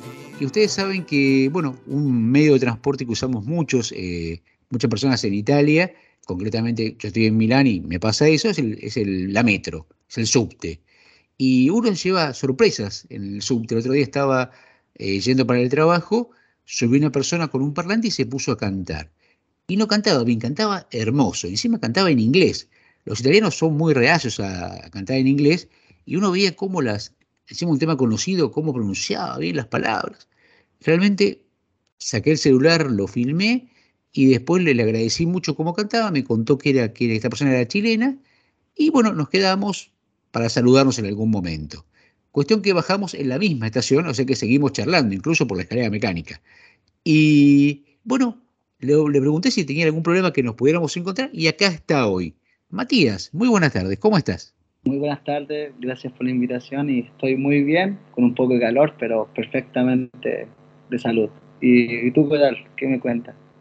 Bien, Matías, te quería preguntar porque una cosa es saber cantar, que es un don particular, pero realmente pararse con un parlante y cantar en un subte, eh, atreviéndote a que te digan cualquier cosa, que te moleste, que se te sientan molestos, ¿cómo se junta todo ese coraje para hacerlo? Bueno, primeramente yo desarrollé esto por, en Chile, en mi país, porque tenía que buscar alguna forma de trabajar y también hacer lo que yo más amo, que de hacer música, cantar. Y ah, como yo estoy recién llegado acá en Italia, necesitaba una forma para poder movilizarme y poder hacer algo de dinero y además hacer, hacer algo que amo realmente. Así que decidí ir a Milán y hacer lo mismo que hacía en mi país, hacerlo acá y obviamente sabiendo que puede haber gente que no le guste el ruido, que hayan jóvenes que quieran molestarme o muchas cosas, bueno, uno tiene que estar siempre preparado mentalmente para ello. Siempre hablamos del público latino y del público europeo, y generalmente nos referimos al público latino como que es más, más eh, gustoso, que recibe mejor estas cosas, y que el público europeo más o menos. Pero Italia es algo raro, porque nosotros venimos de Italia. ¿Cómo, cómo te recibió el público italiano? La verdad es que yo tenía igual como ese miedo de como que me, no sé, me quieran apagar el parlante o, o echar del vagón, pero fue totalmente lo contrario, o sea, yo me puse a cantar por primera vez, obviamente con nervio porque no era mi país, eh, eh, hablando en italiano también porque hay que comunicarse en otro idioma. Y la recepción fue increíble, o sea, la gente compartía conmigo la música, a veces me ponía un, tema un poco más movido, la gente se ponía a bailar y mm, es algo que me doy cuenta, digo, lo estoy haciendo bien, le gusta a la gente, puedo continuar en esto, no, no tengo ningún problema en, en, ese sentido. También los turistas eh, les gusta mucho, no sé si es por la forma en la que canto o por los temas que escojo para cantar, pero la recepción es muy buena, eh, por lo menos en mi caso, es demasiado buena. ¿Cómo elegís el repertorio? El repertorio siempre desde que trabajo en la calle cantando, siempre lo he elegido las canciones que yo más amo. Las canciones que yo más amo las canto. Porque muchas veces me dicen, no, cántate este, canta esta canción, esta canción que le gusta a la gente y todo. Y yo digo, es que no quiero cantar lo que le gusta a la gente, quiero cantar lo que yo amo, lo que a mí me gusta, porque así te lo puedo transmitir. Porque si yo tanto lo que le puede gustar a la gente, no voy a sentir ese, feeling y esa emoción que siento al cantar al cantar eh, esta música esta música que te canto yo que es la, es la música que me hace sentir una emoción gigante ¿El repertorio es inglés? ¿Haces también eh, canciones en italiano? ¿Haces canciones en otro idioma, en español? Eh, mi repertorio normalmente es en inglés, canto en portugués y español. Italiano casi nunca canto en italiano. ¿Cantás con conocimiento del idioma o haces fonética? Eh, no, sí, sí, conozco. El, cada idioma que canto lo conozco. ¿Y de dónde surge tu facilidad de aprender distintos idiomas? Eh, realmente creo que demasiada buena memoria y lógica. Eh, hoy es muy importante, aparte de lo, de lo vocal, de la, de la cualidad vocal, el movimiento. Hoy todos los videos, vos armás algún tipo de paso, te movés de alguna manera, estudiás cómo presentar la canción o es natural tuyo? No, no, no, cómo salga, lo que fluye en el momento, siempre. ¿cuál fue la más linda anécdota que te pasó en un subte en Italia? Que todavía te la seguís recordando. Eh, de hecho fue antes de ayer, antes de ayer estaba cantando y un grupo de turistas españolas se pusieron a cantar conmigo, a bailar. Eh, una señora eh, grande ya me pidió sacarse una foto conmigo. Eh, y yo, mientras cantaba, haciendo así con, con las manos y señas de, como de amor y paz, pero fue muy divertido porque mucha gente de diferentes nacionalidades, gente de la India, de, de, de- de todos los colores, eh, siguiendo la música que estaba cantando, así que fue, creo que uno de los días más bonitos que he tenido en el subte. Evidentemente se te, te, la alegría porque te- lo contás y se te, te llena Sí, la, la- la cara de sonrisas. Sí, no, fue Y bonito. te hago una pregunta. A la hora de elegir venir a Italia, ¿llegaste a Milano por descarte, porque lo elegiste, porque no se te ocurrió otro lugar? No, no, no, porque, mira, yo realmente vine porque mi novia, mi novia es, italiana yo vine por ella. Yo vine por ella. Me pegué este viaje porque dije, quiero conocerla, quiero estar con ella. Y nada, llegué y, me, estamos, vivimos en Treviso. Pero en Treviso no me dejan cantar en las calles porque no se puede usar el parlante. ¿Me entiendes? Así que tuve que tomar esta decisión de ya, necesito una metropolitana donde haya un, un metro, donde haya más facilidades para poder cantar con un parlante. Y Milán está es lo más cercano, porque Roma está lejísimo. Así que Milán está a cuatro horas de acá donde estoy yo viviendo, así que dije, ya, me voy a arrendar por una semana ya, a probar suerte, a ver qué tal me va, si la gente me recibe bien con lo que hago. Y déjame decirte que ya llevo dos meses viviendo a, Milán, y Milán Treviso, Milán Treviso, porque me di cuenta que la gente le gusta lo que estoy haciendo. De hecho, me lo agradecen, me dicen, oh, gracias porque me hiciste un viaje diferente, me hiciste que todo, la, todo esto se cambiase, me hiciste mejor el día. De repente estoy cantando y hay gente que se pone a llorar y me dice, gracias, esto fue muy bonito para mí, este, estaba teniendo un, un, un día feísimo y tú hiciste que mejorara mi día y obviamente yo me llevo con el corazón todas esas bonitas palabras y por eso sigo dándole caña a lo que más amo, porque sé que a la gente le está gustando esto. Me dijiste que viniste a conocer a tu novia. ¿Estabas de novio y no conocías a tu novia? Eh, sí. Yo la conocí, ¿Cómo es eso? la conocí porque quería aprender italiano. Fue una aplicación, Caramba, sí, sí. y nos conocimos en el 2019. Y yo tenía pensado en el 2020 venir, pero justo llegó pandemia y jodió todos los planes. ¿era tu profe de italiano? Eh, sí. Caramba, través de una aplicación te enseñó italiano y la pediste a conocer a ella. Eh, obvio. Y también ella se interesó mucho en, en mi dialecto, que es el chileno, y yo le empecé a enseñar también. Fui su profesor de chileno y ella mi profesora de italiano. Caramba, y estaban que se morían de ganas de conocerse porque si en el 19 ya querían conocerse, Eh, hasta el 2023 sí, estuvieron como locos. como loco, sí. Esperando el día que pudiese, pudiésemos ir porque la pandemia frenó todos nuestros planes. Así que tuvimos que esperar nomás. Y ahora Ella es de Treviso. ella es siciliana que vive Ajá. en Treviso. Y ahora que contás justamente eso, porque hay mucha gente que va del norte y del sur, eh, ella te habrá de decir que en el sur son mucho más abiertos, que uno llega a un, a un restaurante y dice, hola, ¿qué tal? Quiero cantar. Sí, vení, cantá, no hay ningún problema. Sí. ¿Nunca se te ocurrió irte al sur a cantar?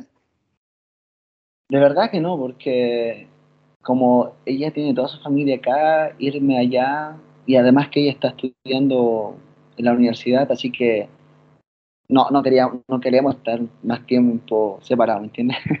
Así que esperando que ella termine su estudio, ya vamos a poder empezar a hacer más cosas juntos y, y todo eso. ¿Futuro? ¿Futuro italiano o futuro chileno? No, italiano totalmente. Totalmente. Sí, sí. ¿Qué te dijeron en tu casa cuando dijiste me voy a ver a mi novia en Italia? Eh, la verdad, mi- yo vivía, o sea, yo estaba con mi mamá y, y su esposo, y no, full apoyo. Me dijeron, dale, arriesgate, vas a encontrar y que ellos, también conocían a, a mi polola, a mi novia, así que eh, decían, no, es una buena chica, sé que te, va, te, van, a- te van a acoger de una buena forma y obviamente fue así. Su, su, su papá, su familia, soy uno más de su familia y eso me, me tiene lleno de, lleno de felicidad y muy contento.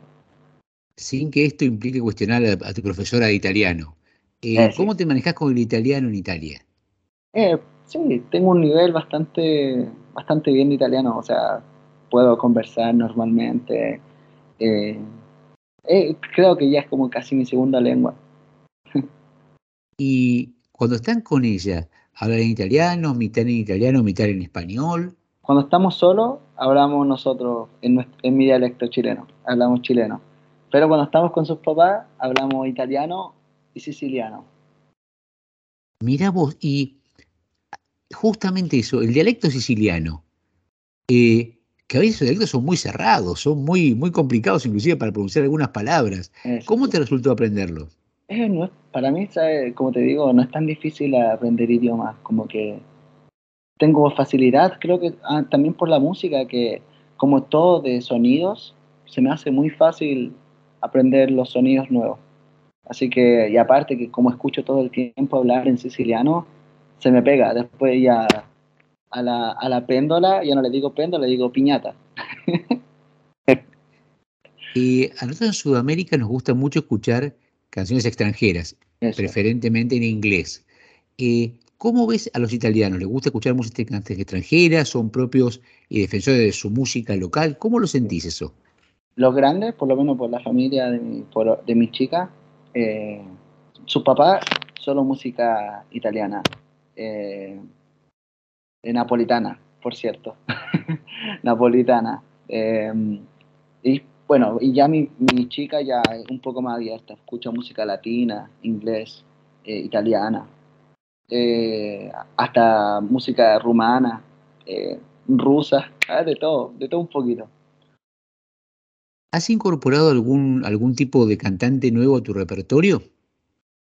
Sí, hace poco eh, descubrí un cantante ecuatoriano muy bueno, ¿sabes? Demasiado bueno. Yo, a mí no soy mucho de escuchar música latina, porque normalmente la música latina que es conocida es reggaetón y todo eso. Eh, no digo que sea malo escuchar reggaetón, pero mi preferencia no es esa. Y conocí a un cantante ecuatoriano que de verdad es muy, muy bueno musicalmente componiendo su música y ese es mi nuevo cantante que he agregado a mi repertorio. Se llama Alex Ponce.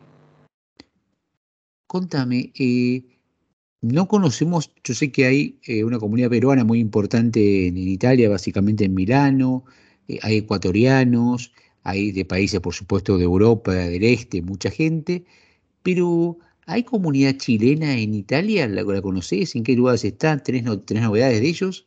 Me- por lo que yo sé, hay, bueno, no tanto como los como peruanos, bolivianos ecuatorianos, pero hay una comunidad pequeñita de quizá mil, mil quinientas personas que, mm, de hecho, para nuestras fiestas patrias, que es el 18 de septiembre, nos se juntan todos en Módena y hacen una fiesta gigante de nuestra fiesta. Y yo estoy esperando ir. Contame, eh, evidentemente de la mano de tu polola has conocido cosas que no conoce uno que es, que es turista, digamos. ¿Qué, qué te llevó a conocer que te, que te enamoró más de Italia? Lo que, lo que hasta, hasta hoy he conocido, lo que más me ha gustado, eh, es un pueblito que se llama Caorle. Está por, no sé si conoces Jesolo. Jesolo, la playa de Jesolo está un poquito más allá, dirección este.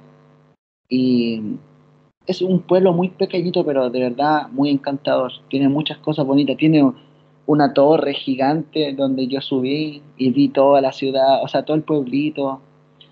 Eh, y está como, es como un laberinto gigante ese pueblito. Así que eso es, lo que más me ha gustado hasta ahora que he podido yo conocer. Y además Treviso, que Treviso es pequeñito pero demasiado encantador. Eh, para los latinos y para los italianos, ¿qué te voy a decir? La comida tiene un lugar central, ¿no? Eh. ¿Qué, ¿qué has adoptado como algo de algún gusto italiano que te apasionó y que no lo soltás y que tenés que comerlo siempre? Pasta, pasta y pesto. Pasta y pesto. Pasta y pesto. Eso es ¿Alguna lo que, pasta en particular? eh, la carbonara es muy top, muy top, en serio. Demasiado buenísima. Yo en Chile nunca la había comido, nunca. Y llegué acá, mi suegra me hizo pasta de carbonara y yo morí, me derretí entero por esa pasta. ¿Y has probado el pesto, pesto genovés, el pesto con piñones? No, todavía no. Todavía no, pero el pesto que has probado es espectacular. Espectacular, de verdad. De hecho, hasta pesto de prezzemolo, de Sí, buenísimo, buenísimo el, el pesto de prezzemolo. ¿con alio o sensaglio? Con alio. Con alio, Con como alio. corresponde. Perfecto. Sí, como corresponde, sí. Matías, te voy a pedir un favor, casi, casi me tomo un atrevimiento. Eh, cuando veníamos a esa canción que a mí me fascinó, es Changes, de Justin Timberlake. Eh, ¿Podríamos, aparte de darle las gracias por esta hermosa entrevista, irnos cantando apenas esa canción vos y después seguir escuchando el original? Sí. Night Changes es de One Direction. De One Direction, tenés razón. Sí, sí. Dale, te, te canto un poquito. Primero, muchísimas gracias, te felicitamos y Este, tenés con- un gusto. nuestro, nuestro programa para lo que necesites. Cuando ya tienes el San Siro, acordate de nosotros. ¿sí? Obvio, totalmente. Dale, Dale. Voy, voy a empezar. Going out tonight, changing to something real. Her mother just allowed the kind of dread, everything she never had. She's showing up. Driving too fast, moon is breaking through her hair. She's headed for something that she won't forget. Having no regrets is all that she really wants. We're only getting older, baby. And I've been thinking about you lately. And just it ever drive me crazy. Just how fast the night changes.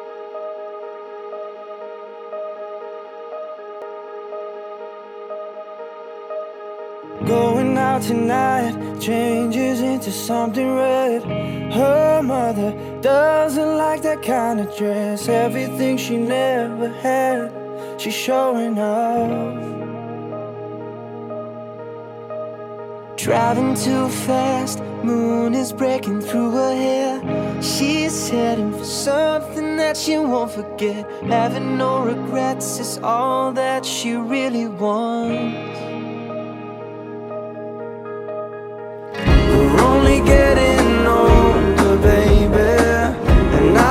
thinking of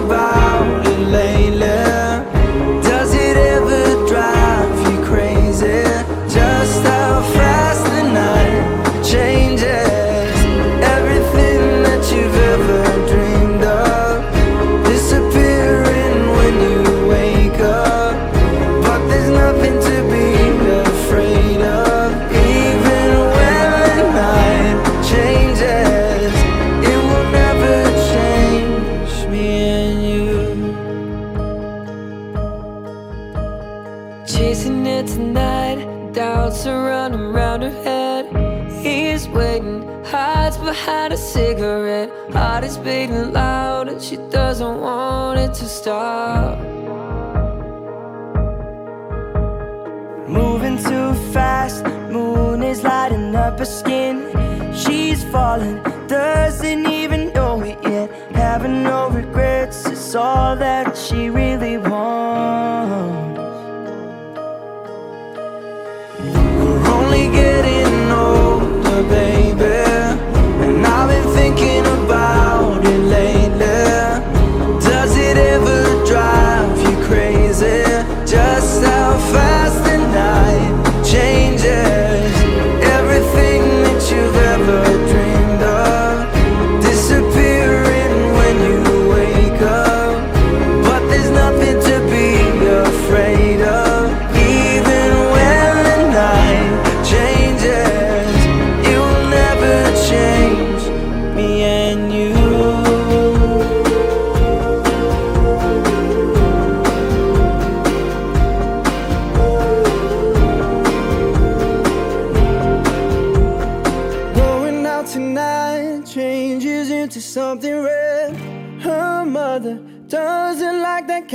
Dress. Reminds her of the missing piece of innocence she lost.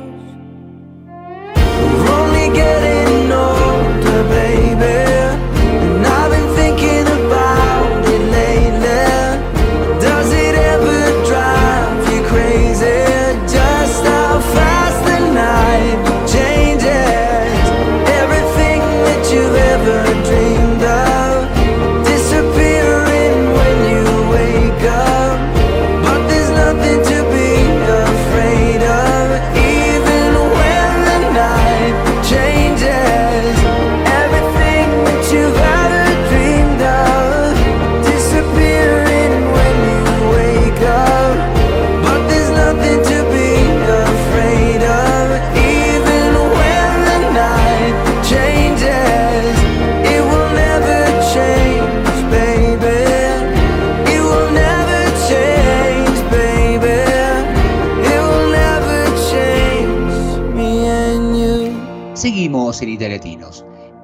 Este bloque generalmente hablamos de qué? De comida. Pero antes que nada, Sabri, si alguien quiere seguirnos por redes o no recuerda cómo ponerse en contacto con nosotros, ¿se lo podrías recordar?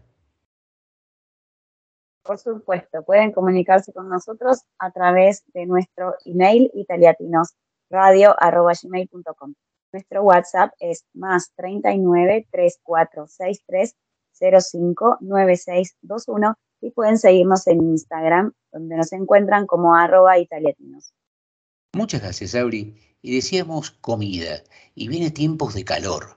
Y uno dice, ¿qué hago con calor? ¿Qué cocino? Tengo muchos chicos, pero aparte después cuando uno cocina, se llena la cocina de calor. Y, Vicky, ¿cómo solucionan eso por tu casa? Ay, cómo, cómo cambian las costumbres según la época del año. Bueno, nosotros en principio el día lo comenzamos ahora con licuado de banana, algo bien fresco, porque al llevar hielo y demás, aparte es nutritivo, y entonces cambiamos incluso hasta los desayunos. Pero eh, al cocinar, tu ambiente se llena de calor que después el calor del día crece y no, ya no, no lo podés sacar. Te lleva muchísimo tiempo enfriarlo. Así que empezamos a cocinar afuera en la mini parrillita que tenemos. Máximo hace de, asador, eh, Gabriel también en el fin de semana. Y ahí con unos spiadini o alguna carne que sea finita para no estar tanto tiempo cocinando, eh, nos fue súper bien. Un par de, de ensaladas y fantástico. Ahí fueron cambiando nuestros, nuestros almuerzos y también cocinar más eh, al mediodía para ya tenerlo hecho a la noche y listo. ¿Por qué no contás un poco en qué consisten los spiadini y con qué los acompañan? Los spiadini son unos brochettes eh, que tienen, eh, además de carne de, cerdo, o puede ser de, de vaca también, o pollo, eh, tiene morrón, cebolla, eh, algunos tienen panceta, y son muy ricos, además de que te llenan mucho. Nosotros al principio habíamos comprado un montón, dijimos, bueno, vamos a comer como cuatro cada uno, y no podíamos terminar el segundo. Son muy abundantes. Y eh, los acompañamos con, con ensalada, eh, normalmente muchas hojas verdes, espinaca, rúcula, lechugas de, de, todos los tipos que hay, y le agregamos unos poconchinis de, de queso, tomatitos cherry o aceitunas, champiñones cortados. Bueno, por ahí rondan las ensaladas. Sabri, estuvieron de paseo por, bueno, paseo no paseo por, como nos contabas, por Roma, por Ostia, y generalmente los chicos cuando terminan alguna de estas cosas, mamá, queremos ir a algún lugar especial, un lugar que no vamos seguido. ¿Hicieron algo de eso? Cuando terminaron de rendir, claro, estaban cansados con, con mucha hambre y, no, y sí, no, a una cuadra había un McDonald's. Y obviamente se ponen súper contentos cuando van al McDonald's. Así que fuimos al, al McDonald's. De eso mucha ciencia no hay, porque acá el McDonald's es más o menos igual que en todos lados. Pero me hiciste acordar con eso de que hace calor, de que están cambiando las, las, las comidas, todos. Dos cosas. Una, probamos la sandía yala. ¿Alguna vez han comido sandía yala? Para nosotros No. era una novedad. Tiene el mismo gusto, eh, un poco más dulce que la sandía común. Es una sandía adentro amarilla, pero amarilla fosforescente. Está, es muy rica. Y aparte las semillas son más chiquitas, entonces, eh, nada, parece como que no tuviese semillas, se puede comer tranquilamente. Eh, y por otro lado, mis chicos quieren comer, ¿a quién se le ocurre comer en verano? Polenta con salchicha. Así que están, mamá, en el invierno nos prometiste polenta con salchicha y al final no lo hiciste y nosotros queríamos y ahora queremos.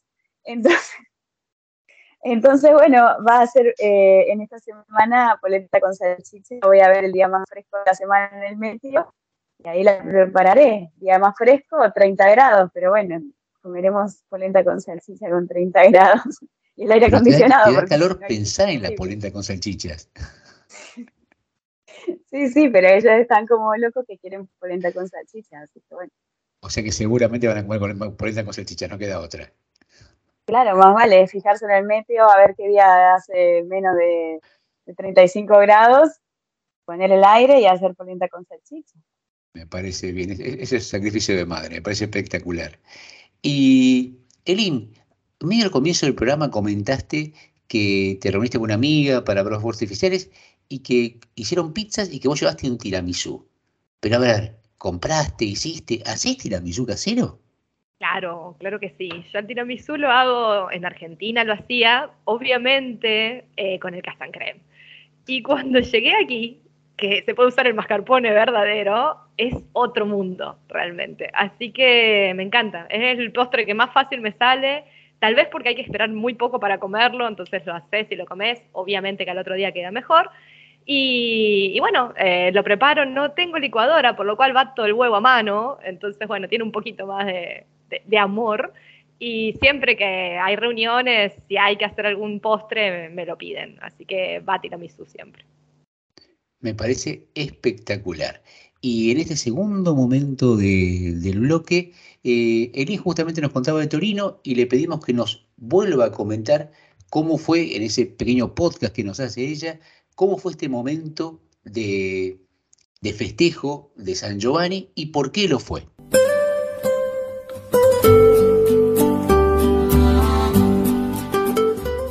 Buenas tardes, ¿cómo están? ¿Cómo les va?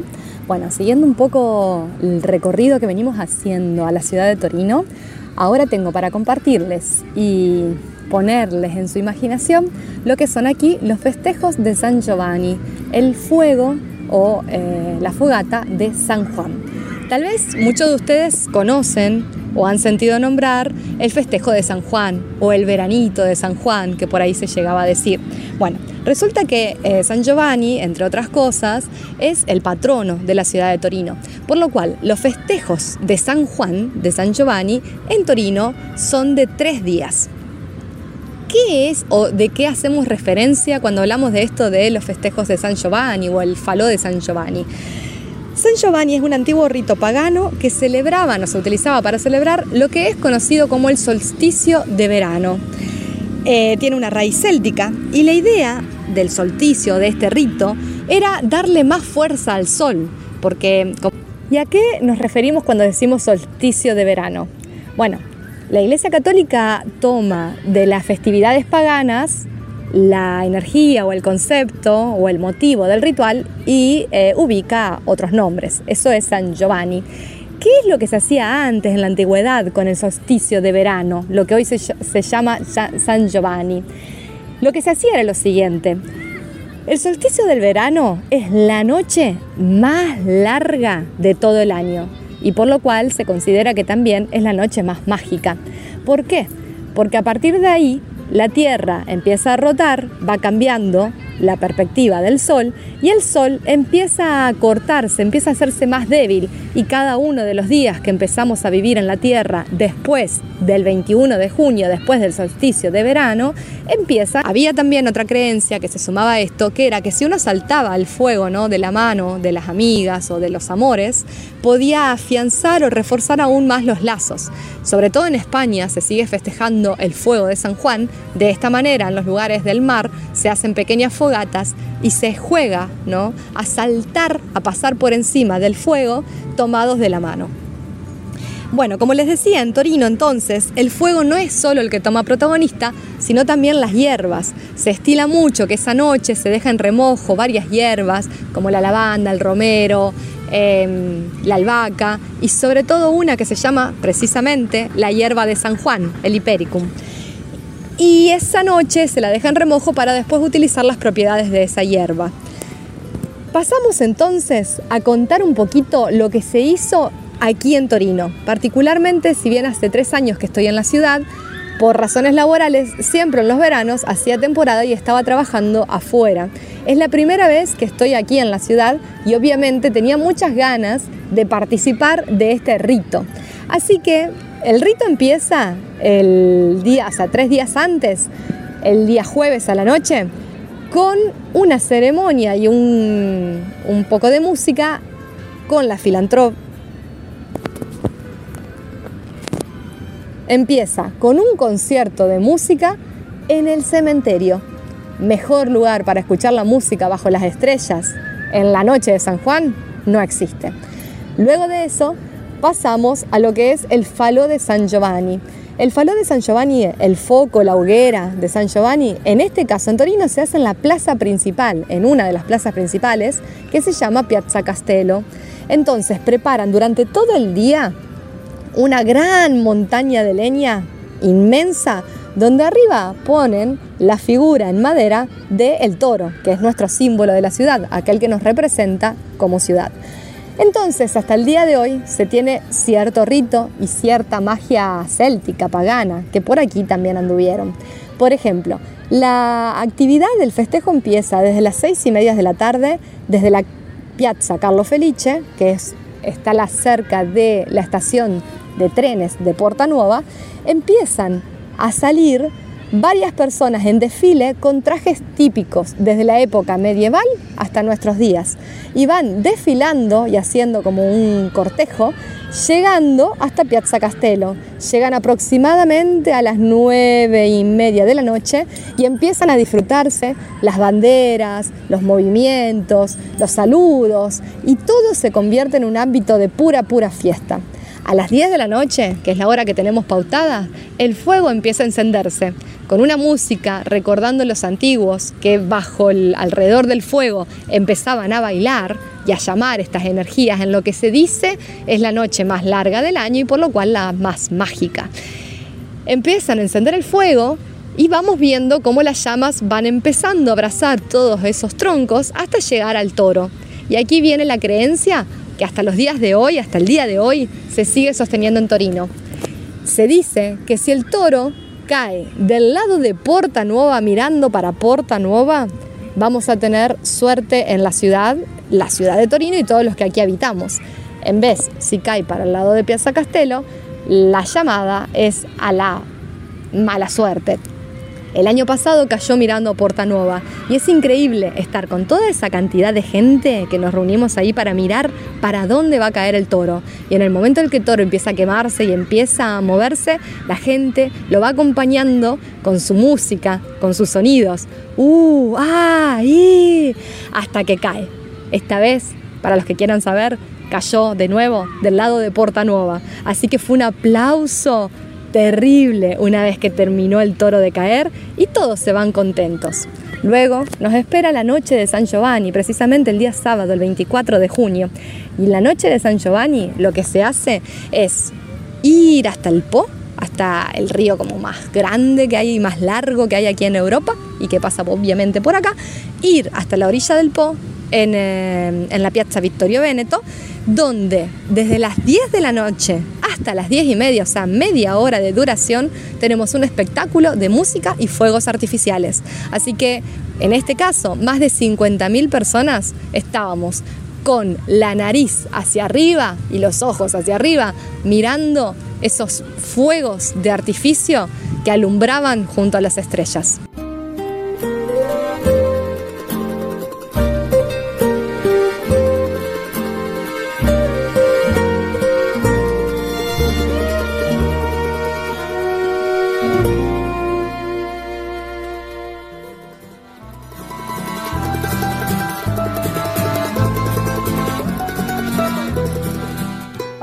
Carlos, ¿cómo estás? Bueno, paso a contarte el taróscopo de la semana, que por fin salimos de las espadas y entramos en las copas. La carta que nos va a acompañar durante toda la semana que viene es el 2 de copas. Una carta que ya nos está hablando del inconsciente, de los sentimientos, de las emociones, porque las copas en el tarot representan la energía del agua, del fluir, de expresar aquello que uno siente. Entonces, ¿para qué es una semana interesante esta que se viene? Para uniones positivas. Es una semana para enamorarse, para comenzar un proyecto creativo, una semana para llegar a acuerdos, para ir al encuentro de una persona, para hacer una oferta de paz, podríamos decir, si hay alguna situación que queramos sistemar, como se dice en italiano. Entonces, ¿qué es lo interesante? Que mm, hay una palabra que define también esta carta, este dos de copas, que es la palabra amigabilidad. Y acá, mira qué lindo, porque esta es una visión que trae Hoyo entre la diferencia entre la amistad y la amigabilidad, que es lo que propone esta carta. Hoyo dice que la amistad tiene que ver con una forma de relacionarnos con otras personas o quizá con nuestras mascotas. En cambio, dice, la amigabilidad es una cualidad del ser, es como la fragancia de la flor. Entonces dice que esta carta tiene que ver con que a esta flor amigable, aunque nadie la vea y crezca, no sé, sola en el medio de la selva y se abra, esa fragancia está y que esa fragancia es esta cualidad de ser amigable con todo lo que nos rodea. Entonces habla de esta carta que tiene que ver con esta cualidad que puede existir no solo entre las personas, como puede pasar con la amistad o con los animales, sino que uno puede ser amigable también con el río, con la montaña, con la naturaleza y sobre todo con uno mismo.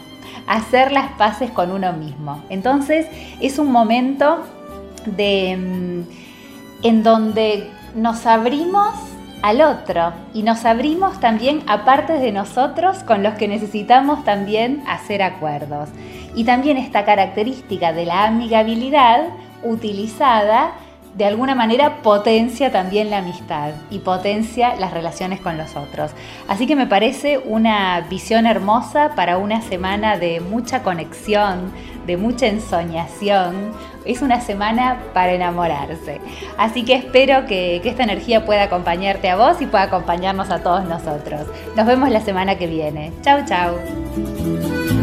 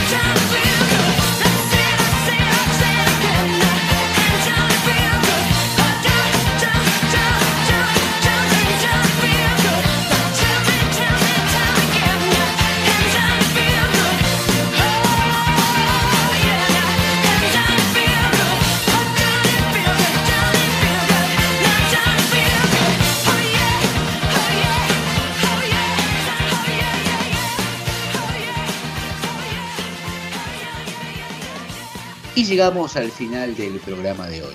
Sabri, por favor, si alguno aún no tomó nota de nuestras redes o nuestra forma de comunicarse con nosotros, ¿se lo podrías recordar? Pueden seguirnos a nuestro Instagram, arroba italiatinos. Nuestro WhatsApp es más 39 34 6305 9621. Y si no, pueden escribirnos siempre a nuestro email, italiatinosradio.gmail.com. Muchas gracias, Sabri.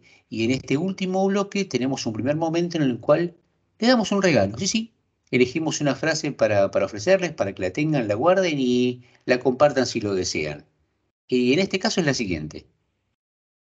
Una reflexión en forma de poema de, del chamalú. Hermano, presiento en tu mirada esas incontenibles ganas de apuntarte otra vez a la vida plena que queden atrás problemas, preocupaciones, convertidos en sagrados desafíos o valiosas enseñanzas.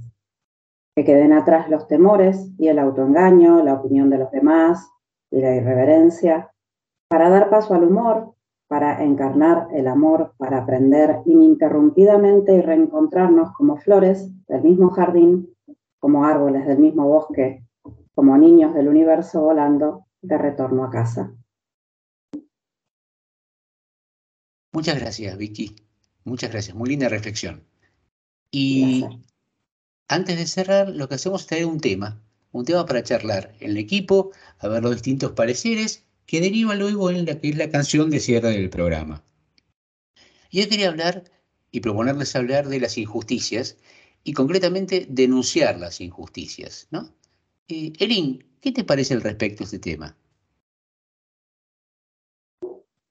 Mira, yo tuve varias épocas con el tema de las injusticias. Cuando era universitaria, hace 20 años, 17, con toda la juventud encima, eh, era de las que salía a protestar.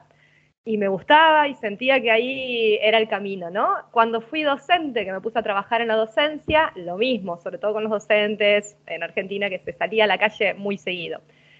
Después fui creciendo y crecer me significó cambiar un poco las miradas. Entonces, con las injusticias veo que por ahí eh, está buena marcarlas, por supuesto. Está bien ponerle límites, porque eh, es lo que nos llaman a hacer. Pero me parece que por ahí viene más desde la individualidad, o sea, desde lo interno. Cómo yo modifico las cosas, pero ya no en la calle, ya no saliendo para todos y luchando para eso, sino empezando a ver qué cambio hago yo o de qué me puedo responsabilizar responsabilizar yo ante lo que está sucediendo. Entonces empecé a mirar un poquito desde otra perspectiva. Siempre, por supuesto, me molestan, pero es una molestia que genera un llamado de atención. O sea, me hace ver las cosas, me detiene a reflexionar al respecto, pero veo cómo actuar, o sea, ¿qué puedo cambiar yo? Que soy la, única que puede cambiar, el resto no lo puedo cambiar, digamos. Así que me fui como para esta, para esta vereda por, por el momento. Vicky, ¿qué opinión tenés al respecto? Me sumo al comentario de Lini y agrego esto. Eh, uno no puede ver algo que no haya sufrido y uno no puede ver algo por lo que no se haya sentido alguna vez tocado. Pero muchas veces nos entretenemos cambiando, queriendo cambiar algo fuera de nosotros, eh, pocas veces con resultado cuando sí tenemos todo el poder para cambiarlo internamente. A mí me hace reflexionar, ¿estoy siendo injusta yo? ¿Con qué creo que estoy siendo injusta? Eh, y entonces ahí tengo una, un, poder, porque puedo modificar algo en mí, eh, en lo que me siento injusta. Y si siento que han sido injustos conmigo, he tomado otra filosofía. Verdaderamente no sé qué cosas me tocan vivir. Pero en lugar de quedarme en que eso es injusto para mí, intento ver qué puedo extraer de esa situación. Si tiene que ver en realidad con energías, si tiene que ver con esto mm, que me está pasando por algo, trato de aprovecharlo al máximo. Me parece excelente. Sabri, ¿qué puedes, encargar, qué puedes agregar a estas dos hermosas reflexiones? Yo coincido con las dos y mucho con Vicky. A mí me pasa algo un poco mío con las injusticias, que si me pasan a mí, no puedo reaccionar. Y si le pasan a otro, al prójimo, el que está al lado mío, reacciono y lo defiendo como si fuese mi problema. Eh, entonces me, me, pasa mucho eso, pero es verdad eh, lo que dicen ambas, el y Vicky, que es algo interno. Yo me di cuenta que todas las injusticias que me habían pasado en mi vida, eh, en un punto me pasaron porque yo las estaba permitiendo. Es uno el que permite que le pasen las cosas por ahí, no poniendo límites o eh, hablo de cosas más personales, cosas más generales en la sociedad también. Es uno el que tiene que intentar cambiar su parte para que algo en la sociedad cambie, porque uno piensa que no, pero todo lo que uno hace repercute después en, en todo su alrededor. Entonces, sí, no soy de, de luchar abiertamente por las injusticias, eh, al igual que, que Lili Vicky, soy más de trabajarlas internamente. Obviamente que si algo se puede hacer y en algo vas a modificar esa injusticia, se hace. Pero creo que el hecho de salir a protestar a la calle, en mi visión, no cambia demasiado las cosas. Hay otras cosas que se pueden hacer y que sí realmente repercuten mucho en un cambio verdadero. Me parece excelente porque hablamos de lo que pasa afuera, pero también de lo que nos pasa adentro. Y justamente este tema con el que queremos cerrar este hermoso programa de Italiatinos tiene que ver con eso.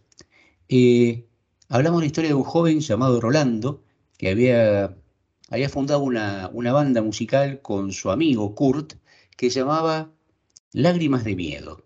Eh, él estaba muy enojado con, con, las injusticias y esto lo, lo comentaba eh, en terapia. Iba ahora es mucho más común, pero antes era muy raro ir a terapia, y él decía, eh, me acuerdo que se quejaba en terapia y le decía el, el analista, quejate, habla, protestá, pero usá las herramientas que tenés vos. ¿Y él qué herramienta tenía? La música, ¿de acuerdo? Entonces, ¿qué hizo?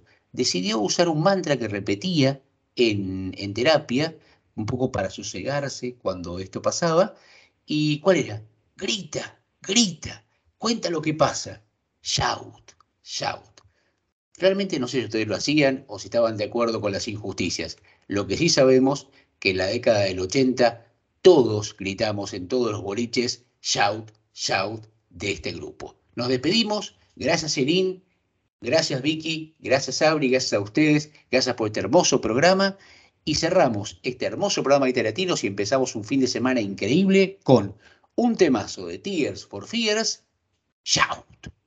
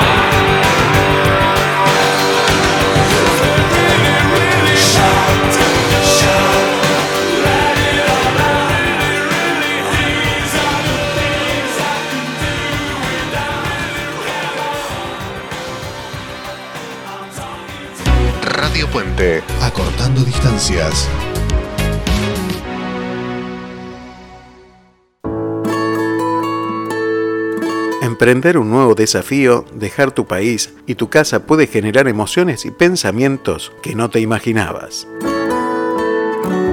Haces un esfuerzo por mostrarte bien, pero internamente tenés dudas o miedo de haberte equivocado.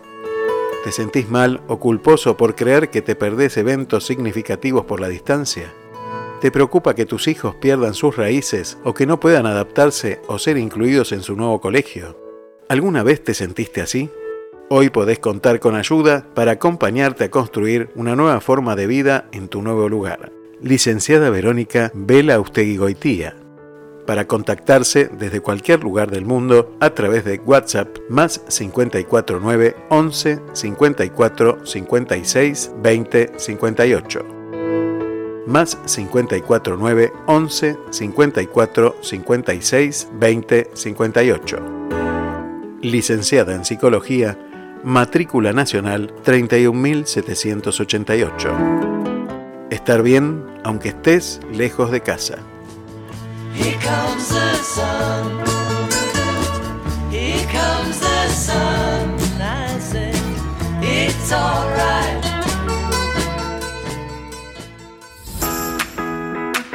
Procer. Encontrá la ropa para tu deporte favorito. En Procer diseñamos y fabricamos accesorios e indumentaria deportiva. Seguinos en las redes como arroba Procer Sports, www.procersports.com. Procer. Te acompaña en cada movimiento.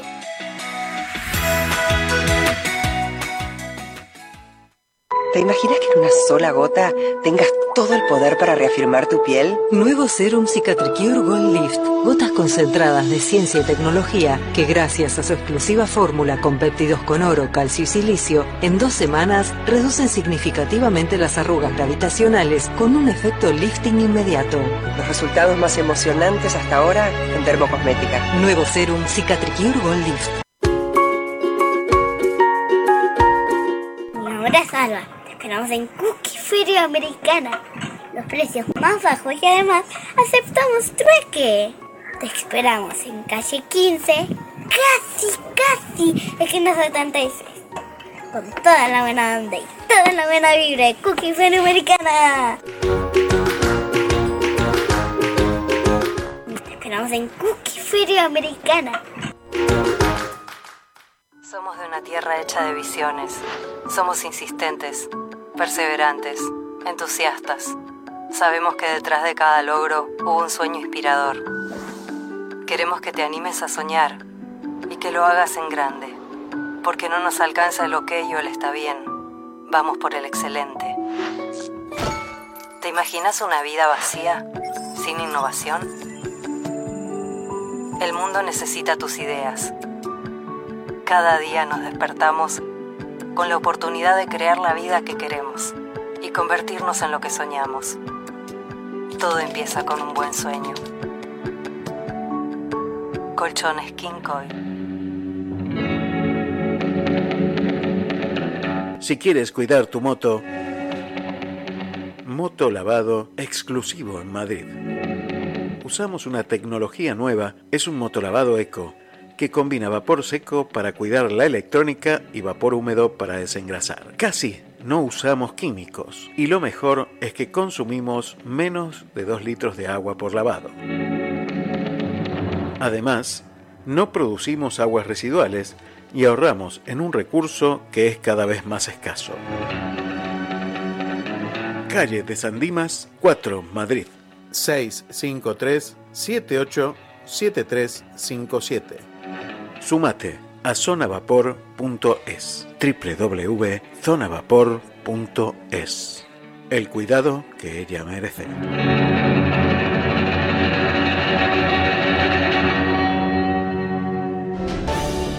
Pensar en macro no es ir solo por tu sueño, es ir por el de todos.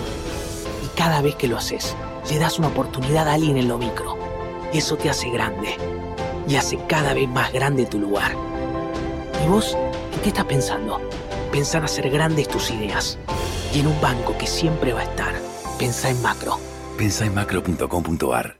Últimos días de inscripción en Universidad FASTA. Elegí entre más de 50 carreras con modalidad online y presencial. Inscríbete hoy en ufasta.edu.ar. Universidad FASTA. Saber es crecer.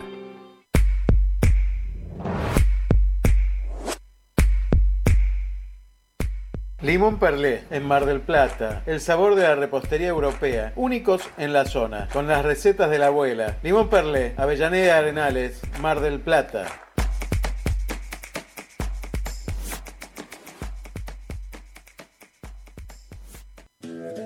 En un frasco de mermelada la campañola vas a encontrar pura fruta hecha mermelada para llenar tus tostadas de sabor. Vas a encontrar que tenés tiempo de desayunar con tu familia. Mermelada a la campañola. Sabores para el alma. Si el ritmo te lleva a mover la cabeza, ya empezamos como es. Mi música no discrimina a nadie, así que vamos a romper. Toda mi gente se mueve. Muy buenas tardes, bienvenidos a Italiatinos, el programa de radio para la comunidad latina en Italia. Es como algo que hay que hacer antes de emigrar, eso, aprender de la, de la abuela, de la madre, alguna receta, pero que ellas te den la receta y te la enseñen a hacer para que te salga igual. Todos los viernes, entre las 18 y las 20, Nos encontramos para compartir historias, alegrías e inquietudes. desde cada lugar de Italia y Europa. somos Italiatinos.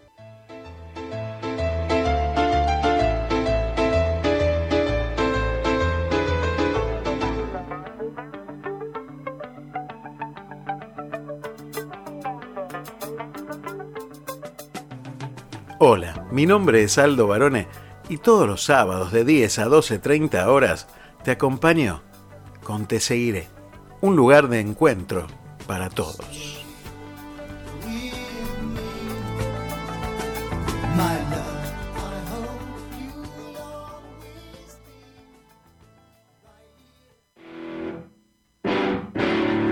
Vuelve el rock.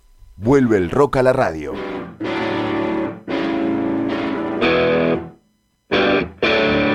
Pablo Moretti y un viaje semanal de dos horas con la música que cambió el mundo. Sí, On the Rocks. Todos los sábados a las 20.30 horas. Sí, On the Rocks.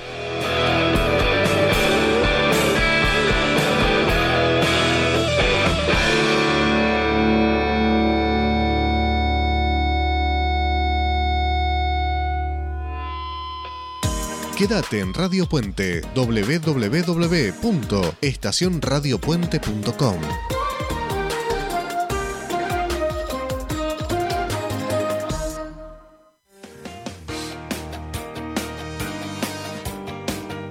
Estás escuchando Contacto Noriega. Contacto Noriega.